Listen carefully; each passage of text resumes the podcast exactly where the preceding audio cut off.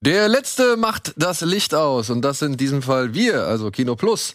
Ich glaube, nach uns wird nichts mehr hier in diesem Haus produziert. Und deswegen schieben wir jetzt gleich mal eine Doppelschicht, um, unsere, um über unsere Lieblingsfilme des Jahres 2022 zu sprechen. Viel Spaß!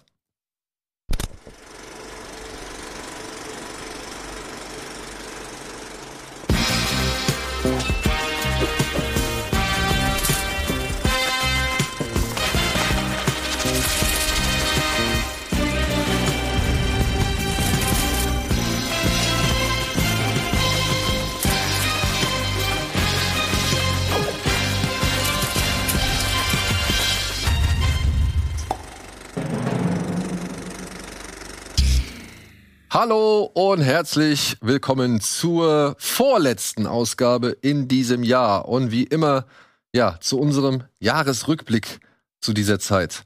Und dafür habe ich mir ganz wundervolle Gäste hier reingeholt. Zum einen Antje, zum anderen Tino und überraschend nicht geplant, aber wundervoll eingesprungen. Andi. Innerhalb von 45 Minuten, würde ich sagen. Ja, das hat, äh, das war wirklich diesmal sehr, sehr knapp. Ich, ich weiß, man, ich, ich soll das nie so oft erklären oder sonst irgendwas, weil es immer heißt, es ist doch scheißegal. Ja, ich muss es in diesem Fall erklären, weil es ein bisschen Einfluss auf die Sendung hat. Denn eigentlich war geplant, dass Steven heute hier sitzt, aber der musste wirklich ganz kurzfristig absagen. Bei dem hat sich jede Menge Scheiße aufgebaut und die muss er, um die muss er sich kümmern. Und Deswegen hat Andi sich bereit erklärt, hier spontan, wirklich spontan einzuspringen und hat sich halt auch eben schnell mal eine Top Ten Liste des Jahres zusammengebastelt, die er wahrscheinlich jetzt noch zu diesem Zeitpunkt noch nicht gebastelt hätte, sondern wahrscheinlich ein paar Tage später erst. Die habe ich auch schon wieder fast vergessen. die ich eben aufgeschrieben habe. Das könnte sehr lustig sein. Aber der Vorteil dessen ist, dass ich jetzt wahrscheinlich ganz viele Filme von euch hören werde und sage, ah, den habe ich vergessen, der war auch super. Ja. Und das ist hoffentlich der Fall. Vielleicht denkst du auch bei dem einen oder anderen, oh mein Gott, so wie könnte, Tino. Könnte passieren. Ja, da, da werden wir noch, glaube ich, eine, die ein oder andere Diskussion führen. Ah, ich bin mir sicher, Folge, solange, solange, ihr nicht Avatar 2 auf irgendeiner von Listen habt, ist alles in Ordnung. ja, im Laufe der nächsten beiden Sendungen wird sich das hier klären, denn wir haben uns gedacht, wir machen wieder schön ausführlich dieses, dieses Gespräch und arbeiten halt unsere zehn Lieblingsfilme ab und teilen das Ganze in die Plätze 10 bis 6 und eben 5 bis 1 auf. Ne? Mhm. Also wird es heute demzufolge nur um die Plätze 10 bis 6 gehen. Und bevor wir das alles passiert, kurz nur einmal ähm, der Hinweis, natürlich starten heute auch noch ein paar Kinofilme. Äh, die wollte ich einmal kurz wenigstens ein paar auflisten. Whitney Houston, I Wanna Dance with Somebody, ein Biopic, das dir sehr gefallen hat. Ja, es ist ein, nur ein Satz, es ist das Gegenteil von Blond. Man Moment, geht da ist raus. es denn äh, der vor zwei Monaten rauskam? Nee, der, der ist der jetzt. ist jetzt im Kino. es gab doch einen anderen, gab es nicht einen anderen Whitney Houston? Es gab eine Doku schon. Nee, und es gab irgend so ein Ding, was vor ein paar Monaten rauskam, was völlig abgewatscht wurde von allen, wo es hieß, was Also der hatte jetzt seine Weltpremiere und alles. Also ja, deswegen. Ich glaube, es sind zwei verschiedene. Ich glaube, es gab einen günstigeren. Kann sein. aber jedenfalls, ja. wie gesagt, ich glaube, Gegenteil von Blond trifft es am besten. Es ist eigentlich ein Biopic äh, vom Reißbrett. Aber ich fand es mal ganz cool, aus einem Film über eine berühmte Frau rauszugehen, die eigentlich ein beschissenes Leben hatte. Und ich bin da raus und dachte, ja, das war eine gute Sängerin. Mhm. Fertig. also es wird ab, es, man muss auch im Rahmen der Musikkarriere berücksichtigen, dass sie ein Scheißleben hatte, in gewisser Hinsicht. Aber das kann ja der Regisseur von Blond immer noch verfilmen. Deshalb rausgehen und sagen, ja, das war eine fantastische Sängerin. Fand ich so als letzten Kinofilm des Jahres, hat mir gereicht. Ich fand den wirklich in Ordnung. Ich glaube, da wird auch niemand äh, diese Aussage beanstanden wollen, nee, oder? Eben. Film eben. hin oder her. Eben. Ja. Dann gibt's der gestiefelte Kater, der letzte Wunsch. Das ist ein Spin-off von Schreck. Oder gibt's, gab's noch einen anderen? Gab's vorher? Es gab ja der gestiefelte Kater schon. Das heißt ist ja schon ein Spin-off. Und das ist jetzt, ja. ich weiß aber nicht, ob Prequel oder Sequel, aber der gehört ja Puss in Boots, dachte ich irgendwo. Ja, ja, ja Puss, okay, das stimmt, dann gab's schon mal einen ja, Puss in Boots Film. Der auch irgendwie gut genug lief. Okay, dann ist es jetzt ein weiterer Puss in Boots Film, äh, der hier und da gar nicht mal so schlecht wegkommt. Der kommt echt gut an, ja. Äh, überraschenderweise. Ist aber auch für einen Kinderfilm, ich sag mal in Anführungszeichen Kinderfilm mit, ich glaube, 114 Minuten oder fast 120 Minuten auch echt lang. Also, Spricht das immer noch Banderas? Hat der, hat der das nicht ursprünglich gesprochen? Ja, also ursprünglich ja. Ob er es jetzt noch macht, weiß ich nicht. Weiß, Golden Globe nominiert übrigens. Golden Globe nominiert? Für beste Animationsfilm. Okay. Gut, dann haben wir noch eine Doku, Ennio Morricone, der Maestro. Die fandst du nicht so stark, oder? Ich habe den nicht durchgeguckt, was mich sehr gewundert hat. Ich weiß nicht warum. Irgendwas hat mich da so an der Machart nicht so, hat mir nicht so ganz gepasst. Aber ich habe mich super darauf gefreut eigentlich. weil ich Ja, aber es ist doch auch von. Giuseppe Tornatore, aber wahrscheinlich ist halt auch einfach Morricone ist der Geiste von allen auf 90 Minuten. ja. Also, was ja auch jetzt nicht so komplett unbestritten ist, ist. Also deswegen, also ich glaube, die ist gut, aber ja. Ja. Ja. Ey, ich will sie mir auf jeden Fall angucken. Und dann haben wir noch der denkwürdige Fall des Mr. Poe. Das ist dieser neue Film von Cooper, heißt der Regisseur, der auch hier Auge um Auge? Auge um Auge gemacht hat. Ebenfalls mit, äh, ja, ähm, Christian Bale in der Hauptrolle. Und jetzt wieder mit Christian Bale in der Hauptrolle. Wir hatten den Trailer vor einiger Zeit Dass bei. der diese unglaublich langweiligen Filme macht. Oder? Hat er nicht auch. Glänzt sich ja auch schon wieder durch solides Cooper. Unwissen. Aber hat er nicht auch Dings gemacht, den wir in Sieges gesehen haben, der so, diesen Horrorfilm? Also Auge um Auge fand ich auch sehr. Ach ja, hier der, der, der, der, äh, mit Äh, dem, mit dem, mit dem, ja, ähm, mit dem- Gestalt, Gestaltwandler, äh, Endless, Endless. Endless. Ja. Hat- nee, der macht unglaublich langweilige Filme. finde Scott Cooper. Scott Cooper. Endless, Hostiles, fand ich gut. Wollte ich auch sagen, Hostels mochte ich auch. Black Mass, fand ich auch gut. Out of the Furnace, fand ich auch gut. Und Crazy Heart mit Jeff Bridges.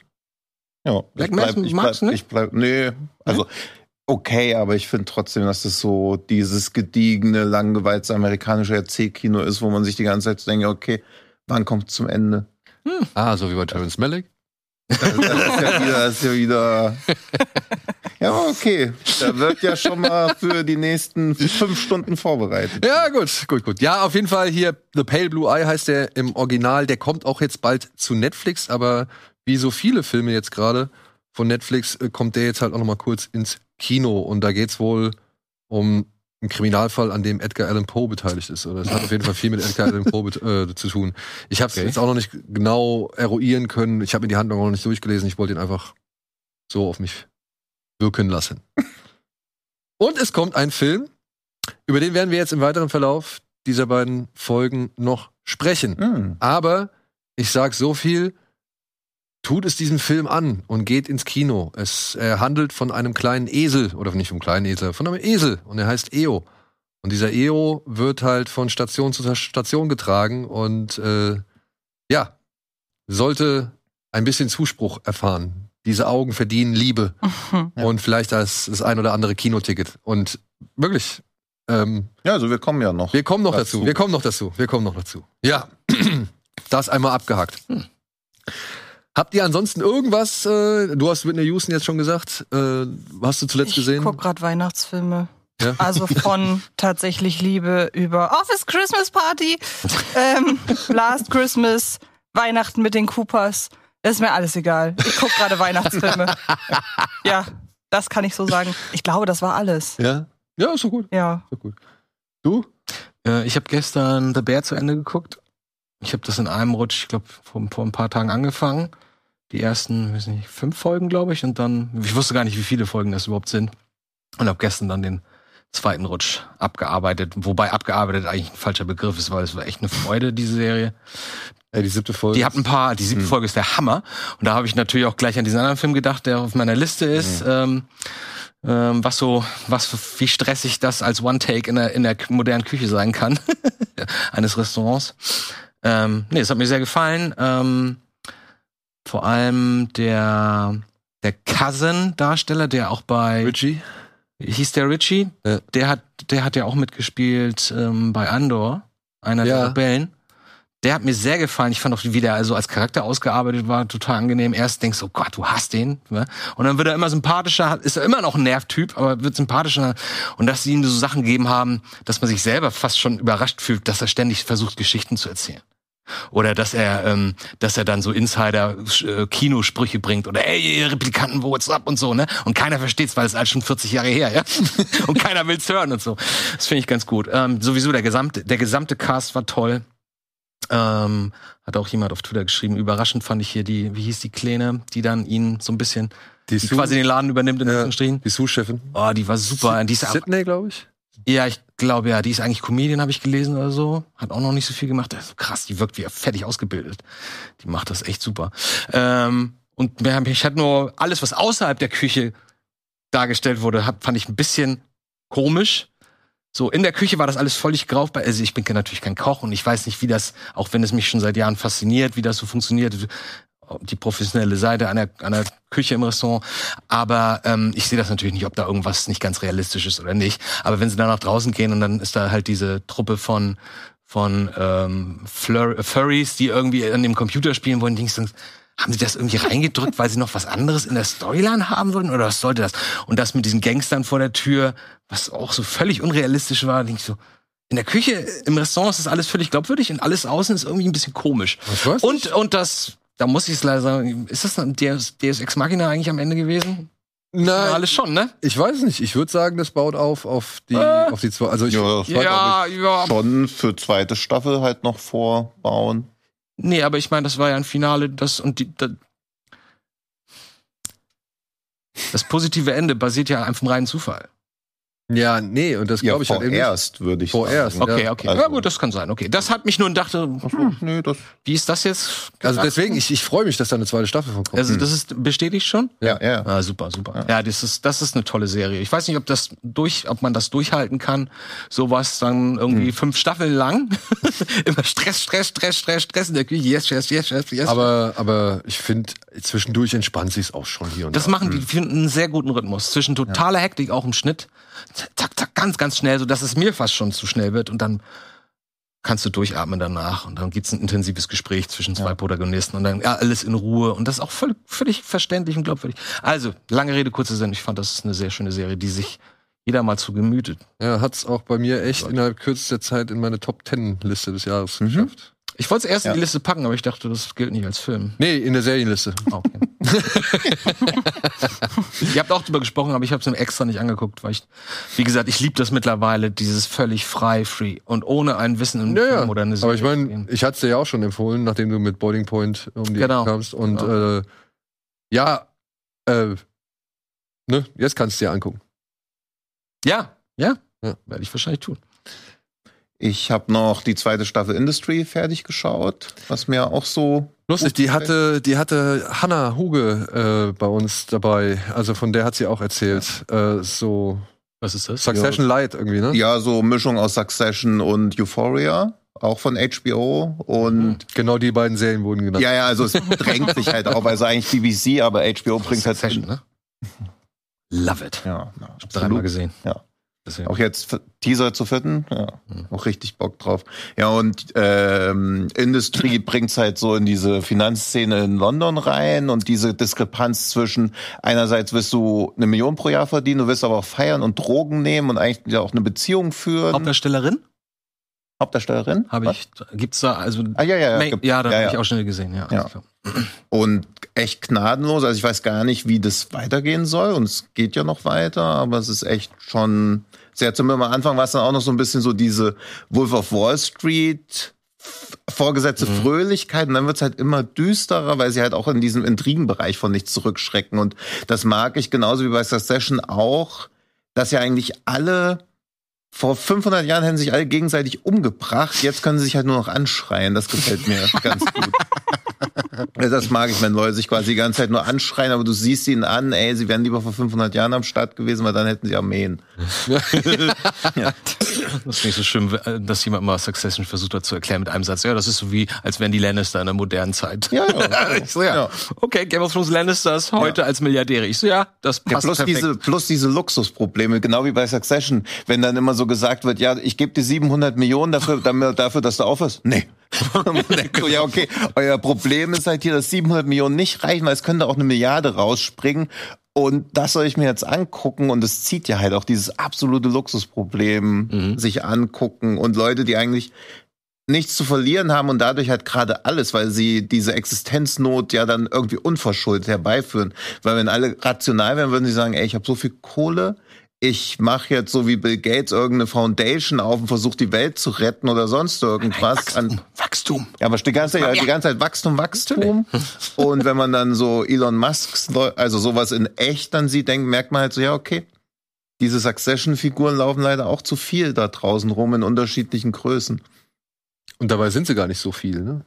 Also nee, aber, es aber genau durch, die, durch die, also durch die pure Größe der einzelnen Person wirkt halt so, als ob es so krass Ja. ist. Aber dieses, dass in den meisten Vorstandsetagen und Chefetagen dann halt meistens Narzissten und Psychopathen sitzen, kriegt man euch sowas wie Industry und Succession immer ganz gut gezeigt. Was hast Ja. du denn gesehen? Ich habe äh, Wolfs Ratschlag befolgt und habe aufgrund der Tatsache, dass er jetzt auch bei den Fantasy Filmfesten halt Ja. läuft, ne, habe ich mir einen Film namens Soft and Quiet angeguckt. Über den hatte Wolf äh, in der letzten Ausgabe gesprochen. Und ich mach's wie Wolf, nichts drüber lesen, nichts, nichts zu irgendwie vorher informieren oder sonst irgendwas. Soft and White? Soft and White. Quiet. Quiet. Aber Soft and White ist auch nicht so unbedingt. Ja. Lässt beim Rückschlüsse zu. Ja. Aber ja, ähm, ey, hat mir die Schuhe ausgezogen, muss ich sagen. Also der war wirklich, das war mal wieder eine rechte, aber Aber Wolf Den- hat da auch schon sehr, ähm, sehr äh, lustmachend drüber gesprochen. genau, Also, aber, aber wirklich vielleicht für dich dann nach den Feiertagen. Ja, Okay. das, okay, wenn Ja. alle wieder äh, Corona Dann ist auch negativ nichts- sind. Dann ist auch also. nichts für mich. Gerade, ich bin recht seit zwei, drei Wochen auf der Suche, weil ich Hm. bin auch in der Stimmung. Schöne Filme und so. Mhm. Ich finde einfach keine. Und ich bin nicht leider auf dieser, auf dieser Christmas Mhm. Movie Specials Reihe. Das ist nichts für mich. Aber ich bin auch auf der Suche. aber für dich Deswegen. dann auch noch ist auch ein One-Take. Echt? Ja. Ein echter? Echter. Äh, Also bei, Boil- bei, Boiling Point ist ja ein echter. bei zwei, Ja, also- bei zwei Momenten würde ich sagen, Ja. okay, vielleicht, vielleicht war das die Gelegenheit, aber ansonsten. Ja, ja, also jedenfalls fällt's nicht wirklich auf. Also klar, man hat dann natürlich immer so ein bisschen diese Versuchung, du ja wahrscheinlich noch mehr nach diesen versteckten Schnitten zu suchen, aber es war nie, dass es irgendwie auffällt. Und ich fand da wieder extrem interessant zu sehen, dass man doch relativ große Distanzen auch irgendwie zurücklegen kann. Also spielt halt nicht nur an einem Ort, Aber sondern was war damals bei, wie hieß er? Victoria, ne? Victoria. ja, ja, klar. Was Aber- das für eine, was das für eine Entfernung da war Und damals. wie überraschend dieser Film immer wieder ist. ja, ja. Also dafür, dass du halt keine Schnitte hast, mit denen du überraschen kannst, Ja. Äh, ja, hat der Film halt wirklich echt viele Überraschungen, die er rein optisch auflöst. Das Mhm. fand ich echt gut. Hatte auch überlegt, in die Top Ten reinzunehmen, aber also in Top Ten hatten wir ja auch eher Filme drin, die man gerne nochmal gucken will. Hm. Und Ja, der hat noch keinen deutschen Kinostart. Der glaub kommt ich, bei er den- jetzt beim Fantasy. Ja, der genau. ist Ich glaube, ja der erst. kriegt Dann kannst du es ja nächstes Jahr, wenn da nicht so viele gute Filme sind, hast du den ja für nächstes Jahr als Joker quasi. Ja. Stimmt, ja. Stimmt, Hatte ich ich habe ja jetzt- auch noch Filme von. Hat, ja, ja, hatte ich nämlich auch. Ähm, auf jeden Fall, wie gesagt, nicht so viel drüber Ja, ja. jetzt reden und erfahren und, und einfach äh, auf sich wirken lassen. Bei den Fantasy Filmfest Nights ist er auf jeden Fall am Start. Und ein Film, ich weiß gar nicht, ob ich über, über den schon reden darf, den ich, den, das komplette Gegenteil davon. Äh, ich habe Decision to Leave, die Frau im Nebel gesehen, Klar. äh, der neue Park Chan-wook Mhm. und Ja? Ja. superb. Wirklich Ernst Also- oder ernst oder leicht? Beides. Also es gibt wirklich Hm. alberne, richtig Hm. alberne Momente da drin, wo ich gedacht habe, ist das sein Ernst? ist das wirklich sein Ernst? Ihr habt den alle schon gesehen, ne? Hm. Und dann äh, gibt's aber auch wieder andere Momente und er hat wieder, er hat, also er ist nicht mehr ganz so, er ist nicht mehr, also er inszeniert nicht mehr eine grafische Härte so. Also Mhm. das hat er, das, das macht er nicht so wie, wie zum Beispiel bei, keine Ahnung, Sympathy for Mr. Vengeance zum Beispiel. Ja, da gab's ja Szenen drin, die sahen ja auch einfach von den Gewalt, von der Gewalt, die da gezeigt worden ist, die sahen ja einfach ultra heftig aus. Mhm. So, und die, die, die sind ja immer wieder auch aufgrund ihrer Positionierung und äh, aufgrund der Inszenierung sind die ja auch wirklich immer im Gedächtnis hängen geblieben oder irgendwie in Mark und Bein gegangen. Oder auch bei Oldboy. So. Und er schafft es aber halt wieder so mental so irgendwie so zwei, drei Härten zu platzieren. Weil wenn du die dann Mhm. irgendwie beim, beim zweiten Gedanken erstmal durch den Kopf gehen lässt, dann merkst du eigentlich, boah, das ist schon eigentlich echt bitter Hm. oder echt fies so. Mhm. Und ähm, darüber hinaus aber so wieder so virtuos inszeniert, so Szenenübergänge, wo ich denke, ja, Mann, ey, wirklich, das, das, also wieso begreift er es und, und keine Ahnung und so viele andere nicht, ja? Also wirklich, das ist so so so elegant irgendwie ineinander verschachtelt. Es ist natürlich auch kunstvoll oder beziehungsweise äh, ich will auch sagen verkünstelt.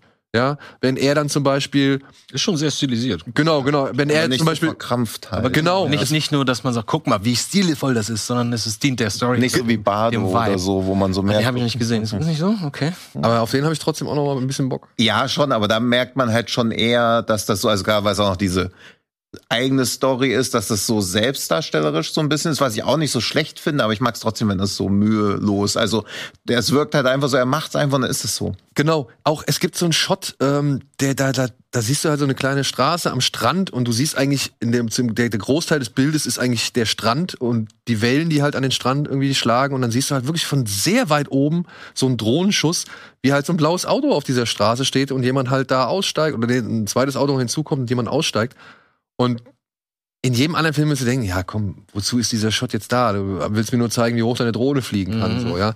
Aber das ist dann tatsächlich, wenn du das, äh, kannst du das dann in Bezug zu dem Anfang des Films setzen, wo es halt rein optisch und, und von den Umgebungen her um ein ganz anderes Szenario geht. Aber das ist halt ein Teil der Gegensätze, die in Mhm. diesem Film thematisiert werden. Mhm. Und das, ist, das passiert alles so, so mühelos. Ich dachte auch so erst im ersten Moment, hä, Moment, warum, warum wählt er jetzt so eine Perspektive so? Also wofür die Angeberei? Und dann im nächsten Moment merke ich, ah, okay, jetzt Guck, es kommt. muss immer eine Funktion haben. Ja, und das, ey, das, also bei dem wirkt es halt einfach so, als würde er nie was anderes machen. Mhm. Ja, das wirkt alles so irgendwie, ja, so wie bei Parasite, so gekonnt irgendwie. Womit ist der eigentlich, was war sein großer Durchbruch? Ja, ich, also Und, erstmals würde ich sagen, würde ich- JSA, ja, so in- international, International, dann Oldboy, aber in äh, Korea. Joint Security Area Ja. und dann Okay. Oldboy. Okay, und, und JCR war davor? Der war davor, Mhm. ja. Ja. Aber den finde ich auch so stark, den Finde ich auch. Also das war ja auch so. Denn, und diesen, hieß der Shiri oder so, das waren so die ersten koreanischen Filme, die man so mitbekommen hat, wo man so gedacht hat, okay, krass, da geht ganz schön was ab. Und, und JSA hat man ja auch kaum begriffen eigentlich. Also man, man hat so diese Stimmung begriffen, aber ich glaube, genauso wie bei diesem The Hunt, den wir jetzt neulich gesehen hast, das ist auch so ein bisschen, als ob du jetzt nach Südkorea gehst, ins Kino und sagst, hier, guck mal, Bader-Meinhof-Komplex, mega Film. Und die denken danach so, ja, Okay. aber worum ging's genau? Sondern man kriegt irgendwie, man begreift den Film und findet das spannend, aber wie genau dieser Konflikt ist und wie das politisch alles zustande kam, erfährt man mit dem Film halt natürlich nicht. Ja, aber Aber trotzdem auch so, aber ne? gerade, dass es dann trotzdem so krass wirkt. Also das ist ja auch eine Kunst, quasi einen zutiefst nationalen Konflikt so verständlich zu machen, dass man trotzdem sich so als Zuschauer denkt, krass. Ja, Ja, und er funktioniert ja auf der menschlichen Ebene. Ja, genau. Also ich könnte jetzt nicht, nicht mit Zahlen und Daten erklären, warum das so gekommen ist, aber ich verstehe menschlich komplett, warum das so eine Tragödie für alle Ja. ist. Ich finde, das ist jetzt auch so ein bisschen der Schwung aus Südamerika in den letzten Jahren, ne? Politische Sachen, die Ja. die Diese- Geschichten aus den 70er, 80ern wieder Ja, ja. aufarbeiten und so oder oder verw verweben in irgendeinem anderen Kontext vom Krimi oder so. Diese Argentinien 85 zum Mhm. Beispiel. Ja, oder auch Bakurau, der es ja halt sehr abstrakt gemacht hat, aber ja auch typische Themen mitgenommen Ja. hat. Ja. Deswegen, also den fand ich auch, den fand ich, fand ich gut. Mhm. War halt trocken, aber den fand ich Der ist gut. Ja, aber fand ist ich aber der Argentinien 85 ist ja auch nominiert, ne? Bester ausländischer Film. Ich, also Glaub er ich, war, auf der Shortlist. ist er auf Oder der Shortlist. Gelandet? Oh, Genau, auf der Shortlist. ich. Ich glaube, bei den Golden Globes ist er dabei, bei der Oscar-Shortlist weiß ich. Stimmt, bei den Golden nicht. Globes ist er für Ja. den besten ausländischen Film nominiert. Und bei der Shortlist, ah ja, aber im Westen nichts Neues, darf ich noch weitere Hoffnung machen, habe ich jetzt mit, äh, Ja. festgestellt. Ist heute rausgekommen. genau. Also die Shortlist. Ja. Ja, Gut, so. Und wo wir noch bei Park Chan-wook waren, es wird auch oft gesagt, dass Lady Vengeance auch ein Weihnachtsfilm ist. Und in gewisser Weise Wegen kann ich das schon nachvollziehen. Also er halt auch so in diesem ja, ja. Aber es ist halt die Frage, wie weihnachtlich muss ein Weihnachtsfilm sein oder reicht auch dieser Zeitraum? Naja, mir, ich will aktuell die volle Also das, ja, ja, okay. Gut, was, ist, ja. was ist denn dein Lieblingsweihnachtsfilm? Dein To-Go-Weihnachtsfilm? Oh. Nicht also, nachdenken, aus dem Bauch. Lass deinen Bauch sprechen. Also so doof das klingt, aber wenn ich, egal, wenn ich es nur schaffe, einen einzigen Weihnachtsfilm zu gucken, dann Ja. mache ich das ohne Plan jedes Mal mit Office Christmas Party. Ich nehme mir wirklich Hm. vor, mehr zu gucken, aber wenn ich es schaffe, nur einen zu gucken, es gibt irgendwann in der Vorweihnachtszeit einmal bei mir die Lust, Office Christmas Party zu gucken. Der ist noch nicht mal richtig gut, aber irgendwie macht er mir Spaß. Ich habe ich hab zwei. Ich habe ich hab, äh, seltsam, seltsamerweise Mrs. Brisby und das Geheimnis von Nim. Das ist für mich so ein Ding, das läuft immer, das gucke ich mir immer an Weihnachten an. Und das ist vielleicht auch ein bisschen komisch, Leather Weapon 1 ist leider für mich so ein Weihnachtsfilm. Obwohl der teilweise echt ein bisschen Der lustig hart, ist. aber ja, gerade gerade gerade Mel Gibson da mit seinem Hund da am Trauern in seinem in seinem Wohnwagen. Aber ich mag den auch. Ich finde aber gerade vielleicht nur wegen des Intros. Jingle bells, jingle bells, jingle bells. Und dann dieser traurige Übergang mit der Fahrt, mit der Kamerawart zum, zum dunklen Hochhaus. Ja. Ähm, ja, egal. Fand ich gut. So, kommen wir zum Eigentlichen, oder? Kommen wir zum Eigentlichen. Wir wollen noch mal ein paar Filme hochfeiern, die uns in diesem Jahr bespaßt, beglückt, betrübt oder also berührt oder eben begeistert Wir haben. feiern was, was uns betrübt hat. Aber bevor wir das machen, machen wir eine kleine Pause, eine kleine Unterbrechung. Aber im, direkt im Anschluss an diesen Spot gibt es dann einen Supercut. Und nicht wundern, das sind vor allem die Filme aus der ersten Jahreshälfte 22. Viel Spaß.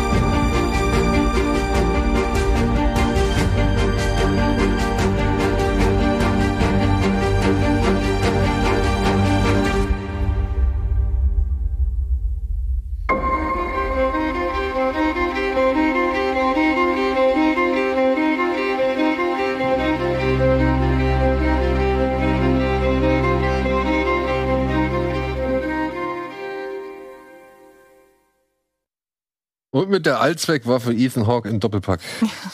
er seine neue Freude am Bösewichtspielen entdeckt hat seit ein paar Jahren. Ja, aber ich, ey, wir hatten es ja schon äh, zu, ich weiß nicht, ob das zu Black Phone oder Northman war, aber da haben wir mal über so ein bisschen äh, reüssiert, was ja, Ethan Hawke eigentlich so in, in den vergangenen Jahren gemacht hat. Und eigentlich solide. Also der hat sein Ding durchgezogen. Ja, wenn man sein Gesicht mag, ist es ja. Ja, wir haben kürzlich für Fred Carpet ein reines äh, Ethan Hawke Video gemacht zu The Black Phone und da fiel der Satz, im positiven Sinne ist er sich für nichts zu schade. Im Sinne von, Ja. er wählt so in ganzen Genres und wie gesagt, im Positiven, nicht im Sinne von Bruce Willis so zum Karriereende hin. Also, ich glaube echt, der macht, worauf er Bock hat. Ja. Bücher schreiben, Filme spielen, wo genau. er. Also. Aber er hat auch ein ganz gutes Händchen eigentlich. Also er hat sich jetzt bislang, sag ich mal, um diesen richtig großen Trash, also so hier, was jetzt Bruce Willis halt in letzter Zeit gemacht hat, dieses A Day to Die oder sowas, also um sowas hat er sich herum. Ja, ja, gut, also bei Bruce Man Willis hat man ja dann retrospektiv erfahren, warum er das alles macht. Aber klar, Ethan Hawke hätte eigentlich noch rapider irgendwie nach Ja, ne, also der hätte- durchgereicht werden Der können. hätte wirklich ja. durchgereicht werden können, um dann halt in diesen entsprechenden Produktionen zu landen. Ja. Ich meine, ey, Arbeit ist Arbeit und wenn du dafür bezahlt Ja, ja, wirst, klar. ist cool und so. Und aber er hat meiner Ansicht nach doch einen ganz guten Output. Dann noch so Glück haben, dass Black Phone deutlich besser läuft, als man vermutet hätte. Also, Ich finde, der war immer auf so, einer ähnlich, äh, so einem Level wie ähm, der Hauptdarsteller von High Fidelity, John Cusack. John Cusack. Aber der ist ja, Ja. schon in den Billo-Sumpf gelandet. ja, Ja, genau. der Das, das meinte ich nämlich. Der Ja, ist jetzt schon da angekommen. Ja. Der, und der hat bestimmt auch keinen Bock drauf. Der, der ja, hat auch ey. schon abgeschlossen. Der hat ein Häkchen gemacht, gesagt, okay, das, Ja, ist, das, das ist jetzt, da, das damit kann ich jetzt Ja, Geld verdienen und das ist es jetzt. ja. Und das merkst du und ich gebe dir recht, ähm, das ist bei dem anderen Herrn mit dem komischen Gesicht auf jeden Fall nicht der Fall. ja. Der erinnert mich an mich, das ich sag's jetzt fertig aus. Aber jetzt Das mal, jetzt nicht. mal, ich hatte gar nicht, also ich hätte jetzt nicht gedacht, dass so viele Filme, die wir auch heute hier thematisieren werden, äh, schon in dieser ersten Jahreshälfte enthalten waren. Weil es war wirklich jetzt nur die erste Jahreshälfte. Mhm. Und es war eigentlich von der Bandbreite her und von der auch vielleicht, ja, soll ich mal, Kaufkraft her schon ganz gut. Also da waren echt Also meine Nummer eins war schon dabei. Siehst du? Ja. Und ich kenne auch eine andere Nummer eins, die schon dabei war. Ja, Ja? Oh nein, war, äh, jemand, hat jemand den Northman auf Platz 1 gepackt? Ich leider nicht gesehen. Ja, sind wir doch mal gespannt. Aber fangen wir von hinten an, beziehungsweise zäumen wir das Pferd von hinten auf. Du hast es eben schon gesagt und ich würde hier an dieser Stelle einfach mal den Startpunkt übernehmen. Ich habe eine Frage. Seid ihr sehr, sehr streng, was, äh, sag ich mal, das Datum angeht? Weil wir haben ja gesagt, wir wollen nach deutschem Start gehen, die Filme aus dem Jahr 2022. Mhm. Das habe ich, glaube ich, gar, bislang noch gar nicht erklärt. Aber ja, es geht, es geht wirklich nur um deutsche Starts. Deutsche Release Date. Ja. Deutsche Release Dates, genau. Und ich habe mein, ein, ein, ich hab einen kleinen, einen kleinen Zwiespalt bei meinem Platz 10. Und ich entscheide es, oder ich beziehungsweise ich überlasse es eurer. Sag erst, was der Film ist und dann sagen, Ja, ob genau. es gilt gerade oder sagen, da nicht. bin ich auch für. Genau. Ich habe den meinen Platz 10 zweigeteilt zwischen ja, zwei Dokumentationen. Die eine ist The Rescue und die andere ist Der Alpinist. Das Ding ist, The Rescue kam am 31.12.2021. Oh, so ein Pech. Das ist ja das letzte er Jahr. nicht mehr. Das ich ist ja da nicht sehr noch- radikal. Ich sag, Ja, er zählt nicht mehr. Okay, wenn du sagst, Antje. er zählt nicht mehr, sie sagt, er zählt nicht mehr. Und du hast ja eine zweite. Ja, ja, genau. Ja, ja, eben. Also Komm, sag also- einfach, dass es super ist und dass du ihn deshalb auf Platz 10 hast und Genau, dann- fertig. also dann kannst du, ja- du hast ihn ja jetzt quasi trotzdem schon platziert, auch wenn er nicht gelten Genau. sollte. Also ich meine, du hast ja das Hintertürchen schon eiskalt ausgenutzt. Ja. Ja gut, ich, dann, dann habe ich jetzt The Rescue genannt, der war aber halt aus dem letzten Jahr. Hast du auch schon früher häufiger drüber gesprochen. Ja, genau. Und vor allem, er konnte ja dann im letzten Jahresrückblick nicht vorkommen. Das stimmt. Ja, das ist halt immer echt fies für alle Filme, die so ab dem 15.12. irgendwie erscheinen, weil dazu kommen wir ja dann auch noch, dass ein Film gleich genannt wird, der erst noch ins Kino kommt Zwei. dieses Jahr. Zwei? Zwei. Der Ja, andere kommt erst zu, äh, kommt noch zu Disney Plus. Ah, okay. So, ähm, okay, dann nehme ich jetzt auf meine Platz 10, auf meinen Platz 10 nehme ich Der Alpinist. Weil ich wollte auf jeden Fall eine Dokumentation drin haben. Ich fand, es gab gute Dokumentationen in diesem Jahr. Und Der Alpinist hat mich wirklich beeindruckt. Ihr habt wahrscheinlich alle den Free Solo noch in Erinnerung oder habt ihr den gesehen? Mhm. Ich habe ihn noch nicht gesehen. Ähm, ich bin nur verwundert, dass jetzt so viele Kletterer. Ja, also da ist der Hauptdarsteller aus Free, Free Solo, der Alexander Honnold, oder wie er heißt. Und ähm, naja, der ist ein mm, bisschen weniger extrem als der junge Mann, um den es hier geht. Dieser Marc-André Leclerc. Äh, der wird durch Zufall entdeckt. Irgendwie kriegen Leute mit, ey, da gibt's diesen ganz krassen Bergsteiger, der macht wirklich Free Solo Solo. Also der ist halt äh, oder halt Impro Free Solo, weil der halt einfach losklettert. Der guckt sich den Berg nicht aus, der hat keinen Plan, der macht nicht irgendwie so eine Überlegung, sondern der klettert und improvisiert und Klingt sehr selbstmörderisch. ja, ja. Und ähm, ist aber auch an sich ein sehr zurückgezogener Typ. Und wie gesagt, er wird durch Zufall, das wird noch geschildert, wie lange sie eigentlich brauchen, um den überhaupt erst zu finden. ja. Das gefällt mir. Und ähm, dann finden sie ihn halt und er lässt sich darauf ein, dass sie ihn so ein bisschen begleiten, aber das äh, stellt den jungen Mann auch wieder vor eine ja, gewisse Problematik und wir erfahren halt durch seine Angehörigen und Leute, die ihn halt ein bisschen kennengelernt haben und kennen, ähm, was das eigentlich für ein Typ ist und warum der so ist, wie er ist und warum der halt auch wirklich sich so halsbrecherisch in dieses Bergsteigen halt äh, stürzt. Und das fand ich einfach noch ein bisschen, bisschen intensiver und noch ein bisschen, bisschen geiler als eben Free Solo. Also der hat mich wirklich schwer beeindruckt. Sowohl von den Bildern, aber halt auch vor allem durch diese Figur. Die fand ich schon sehr spannend, weil der Typ an sich ein sehr einfacher junger Dude ist, so, der eigentlich nichts, Ja. nichts gerne machen möchte, außer, sag ich mal, Bergsteigen und Partys. Der Alex Honnold ist ja auch jemand, der sich schon selbst inszeniert. Also das muss man ja Und sagen. das ist, das ist das komplette Gegenteil von ihm. Mhm. Ja. Naja, es gibt eine Doku über ihn. Also da musst du dich ja nicht mehr, kannst ja auch den bescheidenen Typen. Also ich finde der Alpinist auch super, aber gleichzeitig sind das ja trotzdem zutiefst egozentrische Exzentriker, die du da einfach siehst. Und wenn über mich eine Doku gedreht würden, ich weiß, okay, über mich wird eine Doku gedreht, brauche ich mich auch nicht mehr selbst darstellen. Deswegen habe ich bei Free Solo auch gar nicht gerafft, warum der Typ dann immer noch so drauf war, aber Wahrscheinlich ist das mit dem, was kurz auch eingeblendet war, mit diesem schmalen Grat zwischen Genie und Wahnsinn einzublenden. Und was ich bei Free Solo halt ätzend fand, oder gut in der Doku, aber halt unerträglich an ihm, dass du gesehen hast, wie die Leute, die ihn mögen und darunter leiden, dass er so ist, wie er ist. Und das finde ich bei Alpinist halt gar nicht so. Also das sind irgendwie wirken alle so mit im Reinen mit dem, was er da tut. Und das mochte ich dann doch schon mehr, weil es halt irgendwie nicht so, Ja, er nimmt ja so ein bisschen bei Free Solo die Leute so ein bisschen in Geiselhaft, weil wenn du dich in so jemanden verknallst und du wachst morgens auf und auf einmal ist er weg und er sagt ja nicht Bescheid, weil er will jetzt diesen Berg hochklettern, das ist halt kein geiles Gefühl. Und das fand ich bei Alpinist irgendwie unbeschwerter. Diese, Aber trotzdem wird es nicht verschwiegen, beziehungsweise wird das Risiko immer wieder, ähm, sag ich mal, benannt. Und hinzu kommt, so viel muss ich jetzt halt sagen, zur Rechtfertigung, der Typ hat ja auch währenddessen keinen Bock mehr drauf. hm. Ja, also er entzieht sich dieser Doku währenddessen. Hm. So. ja, das war ein guter bei, bei Alpinist? Bruch so. Ja, bei der Bei Alpin Alpinisten? Genau. Hm. Also deswegen, also da, ich finde die halt einfach deutlich spannender von der Mhm. Figur her und von dem Ja. Umfeld her und wie der Typ da sein Ding durchzieht. Und dann muss man halt auch sagen, ne, also das, was er da macht, ist halt noch mal, wo ich dachte, bei Honnold, der hat alles gezeigt, was man an Nervenkitzel da am Berg irgendwie mitmachen kann. Äh, da legt der halt noch eine Schippe drauf. Hm. Also wirklich war für mich echt ein gutes, ein gutes Mhm. Film, äh, guter Film. Ja. Ja. So, wer möchte die nächste Nummer 10 präsentieren? Ja, dann mache ich. Ich weiß sie aber ehrlich gesagt nicht. Du musst es sagen. Ge- Ich weiß Platz, ich weiß meinen Platz 9, aber das bringt ja nichts. Nee, du, äh, okay. Dein Platz 10.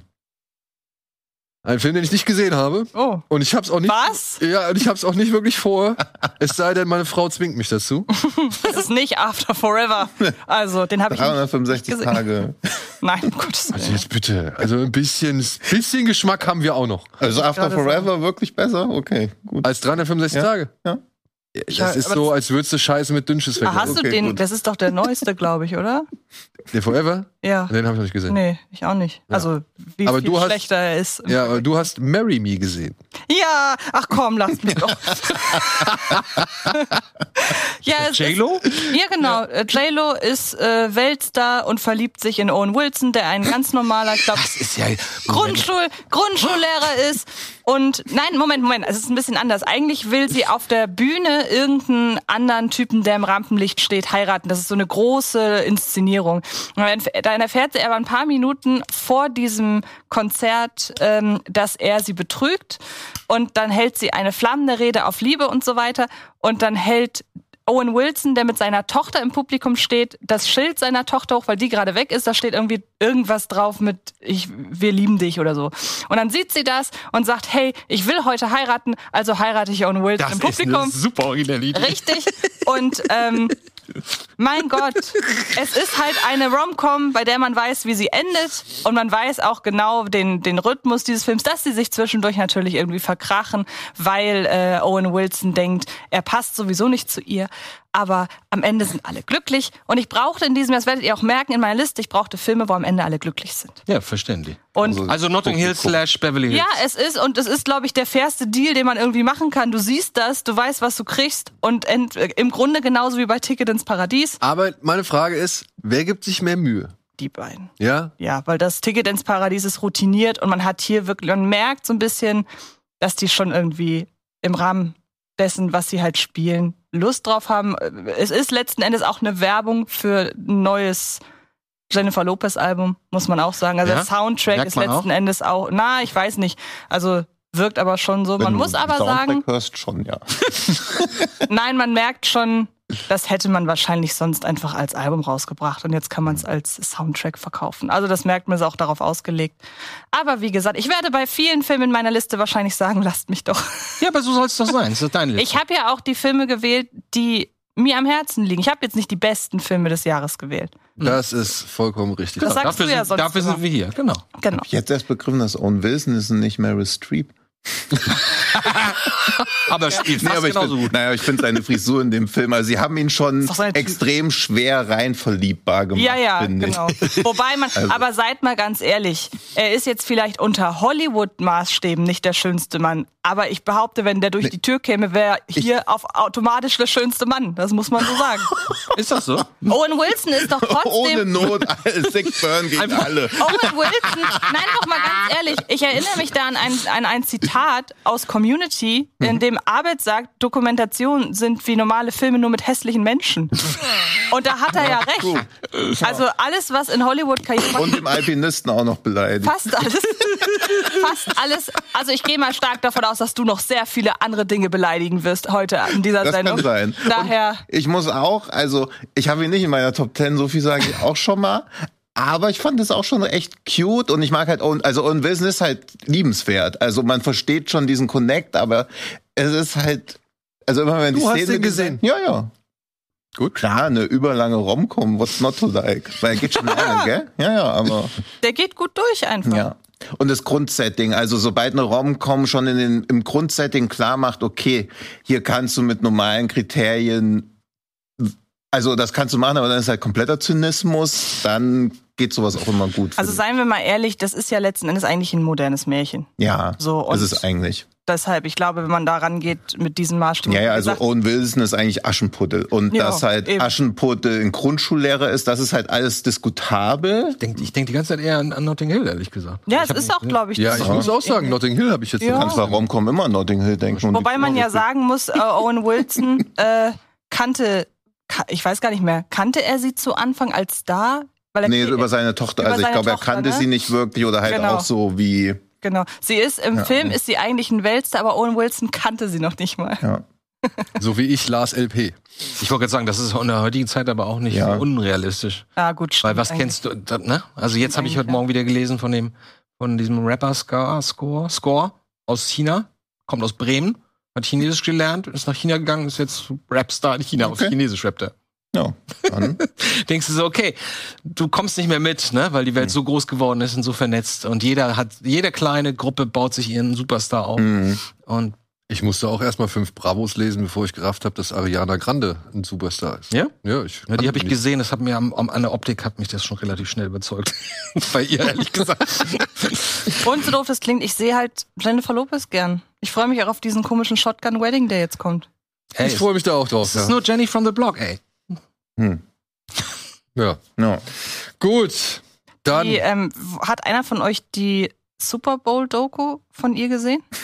Die Nee. bei Netflix kam. Ich glaube, da hat Eddie nämlich drüber gesprochen, der die gesehen hat. Mhm. Super Bowl. Da kam eine Doku über ihren großen Auftritt beim Super Bowl auch noch relativ zeitnah zu dem Film raus, Mhm. Die halt sie verfolgt, wie sie sich auf den Super Bowl-Auftritt vorbereitet. Und ich meine, Eddie hatte die gesehen und hier auch drüber gesprochen. Halftime heißt die. Okay. Ja, habe ich, ist mir bei Netflix unter das Auge geraten, Hm. aber habe ich mir nicht angeguckt. Okay. So, dann kommen wir doch mal zu was ganz Gegensätzlichem. Wer hätte das guckt's mich gedacht? schon wieder so an. Naja, ich meine, ich weiß nicht, ich bin gespannt, ob Kantara nicht auch ein Märchen ist. Auch, auch, ja, Ja? auch. Das ist deine Platz 10. Ja, das ist mein Was ist Platz 10. Das ist ein indischer Action, Abenteuer, Fantasy, Folk, Horror Film. Soft AAA oder ernsthaft? Äh, auch ähnlich. Und da geht's um einen, ja, um so einen richtigen Assi-Proll, der in so einem ärmlichen Dorf lebt, die ganze Zeit raucht, irgendwelche Drogen zu sich nimmt, immer betrunken ist und dann irgendwann nicht verknusen kann, dass er beim Ochsenrennen eigentlich den ersten Platz gemacht hat, aber dann einer der reicheren Söhne dann doch den ersten Platz zugewiesen bekommt und dann unruhig wird, weil er irgendwie so denkt, hier, das stimmt irgendwas nicht, wir werden hier irgendwie ganz komisch behandelt. Warum kommen auf einmal Leute von der Forstbehörde und sagen, wir dürfen nicht einfach in den Wald gehen und alle Tiere erschießen, wenn wir die doch essen wollen? und warum sollen wir jetzt auf einmal auf Tierschutz achten und so? Okay. Und dann entspinnt sich quasi zwischen denen so ein Duell, bis dann irgendwie klar wird, dass in ihm vielleicht auch ein Halbgott steckt, der in bestimmten Situationen dann auch zum Leben erweckt. Und sind wieder tausend Filme in einem quasi drin, Ist das beziehungsweise er wieder, oder? Nee, das Der- ist Rohit Shetty, das ist auch gleichzeitig der Regisseur, Produzent und Drehbuchautor, der den Film halt einfach mal komplett, ja, nahezu in allein Aufwand selbst gemacht hat. Aber das ist doch der Beam gewesen, oder? nee, nicht nee, das ist nicht dem. Nee. Nee? Achso, Mhm. ich dachte, das wäre der. Nee, dieser Vollbart lässt einen. halt nahezu alle Leute gleich aussehen, wie Daniel aus diversen Memes ja schon kennt. Hallo Marc. Ja, das ist die indische Variante davon. Und ich mag halt an dem Film, dass er also ein extrem hohes Tempo wieder an den Tag. legt. Es geht die ganze Zeit voran. Es werden ständig irgendwie neue Fässer aufgemacht, weil es geht ganz oft. Also im Kern geht es eigentlich darum, dass ein Dorf, in dem viele Analphabeten leben, von der Forstbehörde dazu gezwungen wird, ein Dokument zu unterschreiben, was sie nicht lesen können, dass sie nicht mehr im Wald wildern dürfen. Gleichzeitig aber der Großgrundbesitzer da in der Nähe zu ihnen sagt, hey, ihr könnt das ja alles so machen, das gehört ja irgendwie alles uns und er ihnen dann quasi auch noch darüber dann das Land so abluchst und sie dann so überfordert sind, weil sie merken, eigentlich sind alle gegen uns, aber die haben doch eben noch gesagt, sie sind alle so auf unserer Seite und er dann so völlig ungestüm da vermitteln will, aber auch gar nicht in der Lage ist, diese, ja, diese Intrigen und diesen Komplott durch, zu durchschauen. Und was ich halt da auch spannend finde, ist, dass die Hauptfigur wieder jemand ist, wo man so denken würde, ey, er ist ja ein totaler Assi er plündert im Wald, er bringt quasi Tiere um, also zwar als Lebensmittel, aber die Forstbehörde hat ihm das verboten, weil sie gesagt hat, hey, wenn ihr hier weiter in diesem Wald so rumrodet, wird halt der ganze Wald irgendwann leer sein. Und er sagt so halt, ja, na und? Das ist, der gehört uns schon seit Jahrhunderten. Und dieser Clash, Clash zwischen Tradition und Moderne und wie quasi diese arme Landbevölkerung ausgenutzt wird, um sich dieses wertvolle Land einfach so in den Nagel zu reißen, ist extrem spannend erzählt, teilweise auch sehr witzig und die letzten 10, 15 Minuten gipfeln halt auch in einer Actionsequenz, beziehungsweise da kommt dann diese Halbgott-Sache nochmal so ins Spiel, wo ich auch mir so im Vorfeld im Internet gelesen, okay, sowas hat man noch nie gesehen und dann denkt man immer so, ja, mhm. wird man schon gesehen haben und dann guckt man und denkt sich, oh, gut, sowas habe ich auch noch nicht gesehen. also wo lief der? der also außer ja, bei euch Kino. Kino. Also er lief im Kino, also er hat einen regulären Start und jetzt ist er auf Disney Hotstar Plus. Also quasi das indische Disney Plus. Aber noch nicht weiter gereicht? Nee, noch nicht. Okay. Aber hat halt einen regulären Start, okay, da musste ich mich. Die Frage, gibt es denn auch den äh, obligatorischen Klischee Westbösewicht? Nee, gar nicht. nicht. Nee, ist alles komplett. Ach so. Komplett alles da. Also eine komplett. So. Das finde ich immer so. Indische. Ich finde das immer so erheiternd, wenn man so indische Filme sieht und dann die Darstellung, wie, wie die Westler dargestellt werden. Weißt? Ja, ja, ist halt diese, dieses koloniale, dieses Ja, ja, klar, das ist natürlich also, dadurch motiviert. Ja, ja, klar, aber es ist trotzdem interessant, ne? Hm. So ist genauso wie bei, ähm, hast du mal diesen hier Barfoot Gannon mal gesehen? Diesen Cartoon aus den 80ern, Barfoot Gannon, nee. den japanischen, mhm. ähm, über den Angriff auf Hiroshima. Achso, nee, habe ich nicht gesehen. Das ist auch ganz interessant, weil das ist so gezeichnet wie man sich das vorstellt, wie, wie man Charaktere zeichnet mhm. in Japan äh, im Jahre 1984, also sehr kindgerecht, große Augen, sehr und dann schneiden sie hin und wieder in dieses Flugzeug, in diesen, äh, in diesen Bomber mhm. den, der Amerikaner. Und die Amerikaner sind alle ganz grob und ganz hart gezeichnet ja. und haben ganz kleine Augen und äh, also alle, die normale Welt ist ganz hm. weich mhm. und die, äh, die Amerikaner sind halt total herbe. Sowas, ja. sowas finde ich faszinierend. Ich sage, okay, so ja. haben die das damals. Nee, nee, also das ist da auch hier ist zum Beispiel der Bösewicht sehr, sehr mild, weil er ja weiß, dass er quasi das Vertrauen erschleichen muss und er auch quasi. Der bis, Großgrundbesitzer. Ja, bis zum Ende quasi auch leugnet, dass er was Böses im Schild hat, bis er es halt wirklich gar nicht mehr leugnen kann, er halt komplett von einer Sekunde auf die andere umsch umschaltet, aber mhm. quasi musst du ja die Leute also quasi mit deinem Charme einwickeln, damit sie bis zum Ende nicht merken, okay, eigentlich willst du gar nicht das Beste für sie, sondern das Schlechteste. Mhm, ja, und das funktioniert da ja, ja. extrem gut. Und die Actions natürlich auch wieder. Ich fand das Ochsenrennen sah spannend, also sah gut aus. Wird auch gesungen? Nee.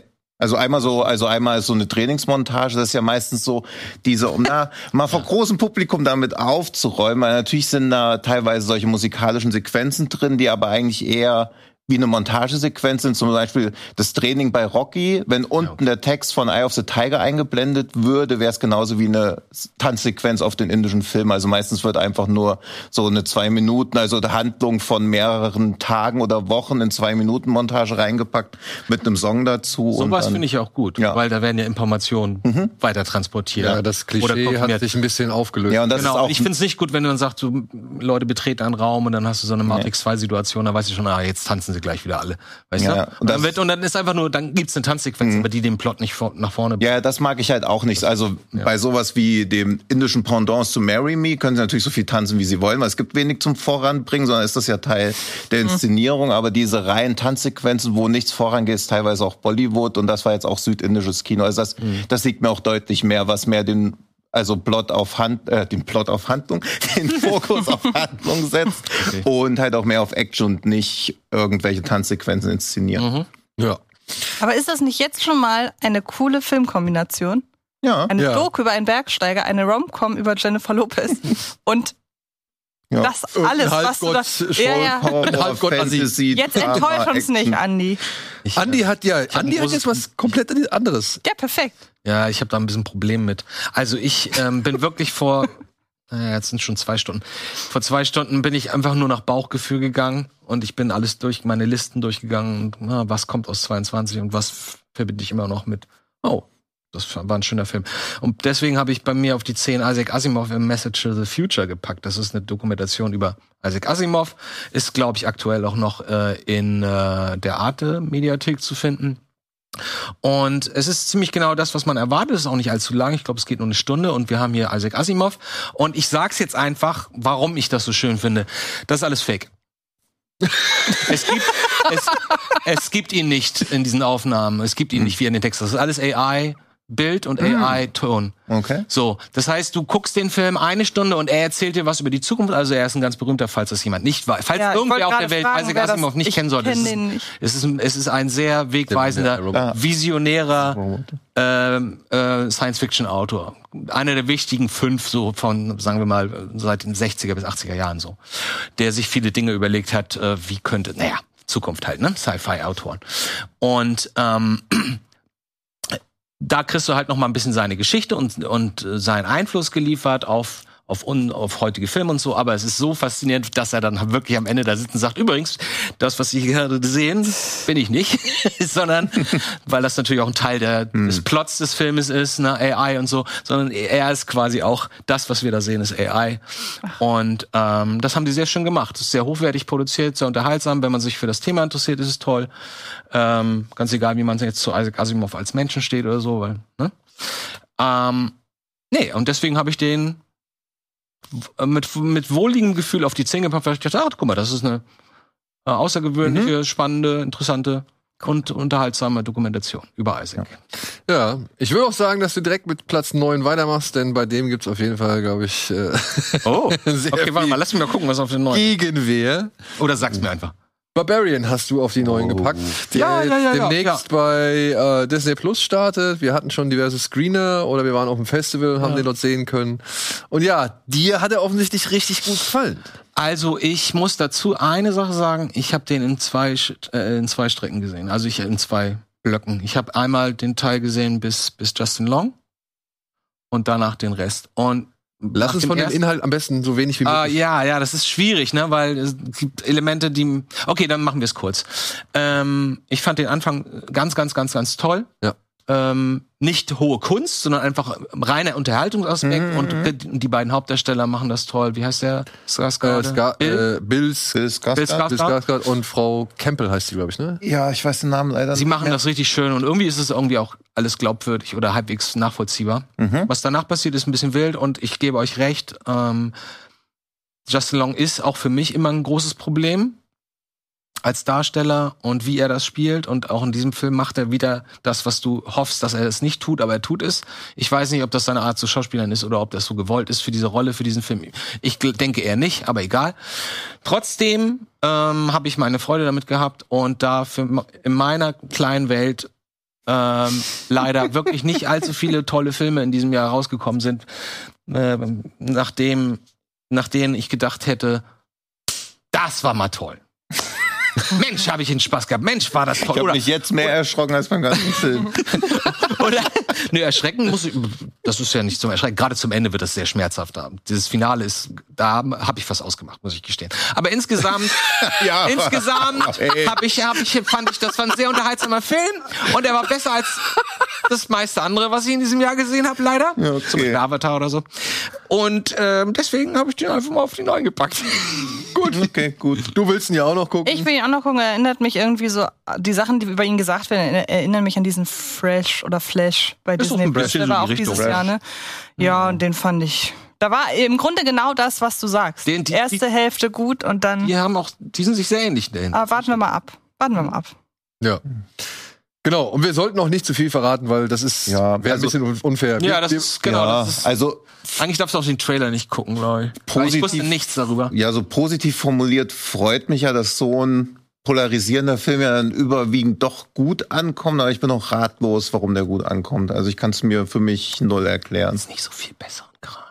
Gar nicht. Ja gut, aber auch das ist ja halt so ein bisschen Ich das. provoziere gerade. Also, ne? Gut. Dann äh, gehen wir doch weiter zum nächsten Platz, um hier allen nicht äh, den allen Spaß zu verderben. Wir beide fanden ihn halt nicht so gut, Tino und ich. Wir haben den in Sieges gesehen im Kino und waren dann bisschen. extra auch noch länger. Also ich glaube, das spielt nicht mit rein, aber wir sind auch extra noch echt lange wach geblieben. Ja. Für irgendwie um 1.30 lief der. Ach so. Ja, aber trotzdem auch Da das. wäre ich, auch- nee, da wär ich auch genau. Aber da ist wahrscheinlich, nee, nee, das. auf dem Festival ist wahrscheinlich auch die Konkurrenz einfach sehr groß, ne? Dass da andere Sachen we wesentlich mehr Ja, hervorstechen. Halloween Ends. nee, aber das, nee, also auch da, wenn man da zehn gute Filme sieht, wird man vielleicht beim zehnten guten Film jetzt auch nicht mehr sagen, geil, geil, geil, aber immer noch okay. Aber also ich sag mal so, ähm, das war, glaube ich, der gleiche Tag, an dem wir Project Wolf Hunting geguckt Ja. haben, oder? Und ist Dieser der, brutale Film. Ja, ja. Okay. äh, der Nährboden wäre da gewesen, dass Barbarian, sag ich mal, Ja, ja. einen Durchmarsch hinlegt. So, Okay. ne? Ja, ja, eben. Also- und man war ja auch positiv gestimmt. Also es ist ja nicht mal so, bei Halloween Ends geht man ja schon mit so einer Anti-Haltung rein, der einen dann ja aber natürlich trotzdem noch irgendwie vom Gegenteil überzeugen könnte. Aber bei Barbarian denkt man ja, okay, endlich kommt mal was richtig Geiles. Und dann guckt man das und denkt dann, was zur Hölle? Ja, genau, Ja, das also- ist aber immer das also- Problem, wenn du angespitzt wirst. Und Nee, aber ange Nee, aber nicht mal angespitzt. Also die erste Dreiviertelstunde ist ja echt mega. Also, genau, das sage ich ja auch. Die Ja. erste Dreiviertelstunde ist wirklich, finde ich, super. Ja. Also die hat mich für einen Horrorfilm so erfreut. Ja, eben, Ernst, ja. Du weißt nicht, wohin die Reise geht. Und das ist irgendwie Genau. schön, ja. Du Ja, weißt genau, nicht, wohin ja. die Reise Und geht. deswegen, und ich, was ich mein, neulich meinte mit, ich fand diesen Break so geil, weil die, Ja, der Schnitt aber- auf die Straße mit, mit Justin Long, weil ich so, was ist denn, hä? Das haben Ja, wir das- verschiedene Ja, Stories sind, ja, es sind ja einfach oder? zwei Ja, Filme. Wahrscheinlich so ein Das bisschen ja- wie bei The Empty Man, wo ja auch nach 20 Minuten einfach plötzlich der Film erst mehr Ja, ja, ja, ich ja, muss- auch ich nichts ganz auf den große- kommen lassen. Ich muss eine ganz große Korrektur machen. Ich habe ja The Grey Man geschrieben, ich meinte The Empty Man. Der ist aber auch nicht aus diesem Jahr. Ha! Jetzt musst du mit The Grey Man vorlieb nehmen. Oh, Ja. Kann ich kann, kann ich kaum Da musst du den halt pitchen. Okay, dann pitch ich The Grey Man gleich. Ja. Machen wir Manifest draus. Ist das der von den äh, Russo-Brüdern? Ja. Okay, danach, glaube ich, musst du ein anderes Land ziehen. Ist so, nee, komm, der ist, komm. Ich meine, das ist von den Russo-Brüdern. Das war Netflix-Exclusive. Der gehört auf Platz 5, ist doch klar. Ja. Direkt hinter. Du hättest Empty Man auf 5 gehabt, das Stopp, freut stopp, stopp, stopp, stopp, stopp. Alter, ich habe gerade gesehen, was du auf 1 hast, Junge. Aber ernst, du hättest Empty Man auf 5 gehabt, das freut mich sehr. Nochmal? Empty Man auf 5 Ja, das hättest auch du gehabt, gefreut, ja. das ist schön. Ja, den, den finde ich richtig schön. Der ist auch toll. Ja. Ist er auch dieses Jahr nicht raus? Also ist er letztes Jahr auch überall rausgekommen? Also ich hatte ihn letztes Jahr in meinen Top 3 und deshalb wird er letztes Jahr so. gestartet sein, weil ich nehme das ja sehr Ich ernst. meine, wir haben zwar den 31.12. eben rausgenommen, aber den 27.10. finde ich, könnte man gelten. Ja, äh, das ist das Problem auf, auf, auf Letterbox. Dass dann die, ich Ja, weiß ja. nicht, ob das, ne, du Ja, siehst stimmt gedreht haben, aber ob Ja. der jetzt in Deutschland noch rausgekommen ist Nee. im selben Jahr. Ja. Ja. So, dann machen wir doch mit ähnlich humorvollem Horror weiter. Antje, auf 9.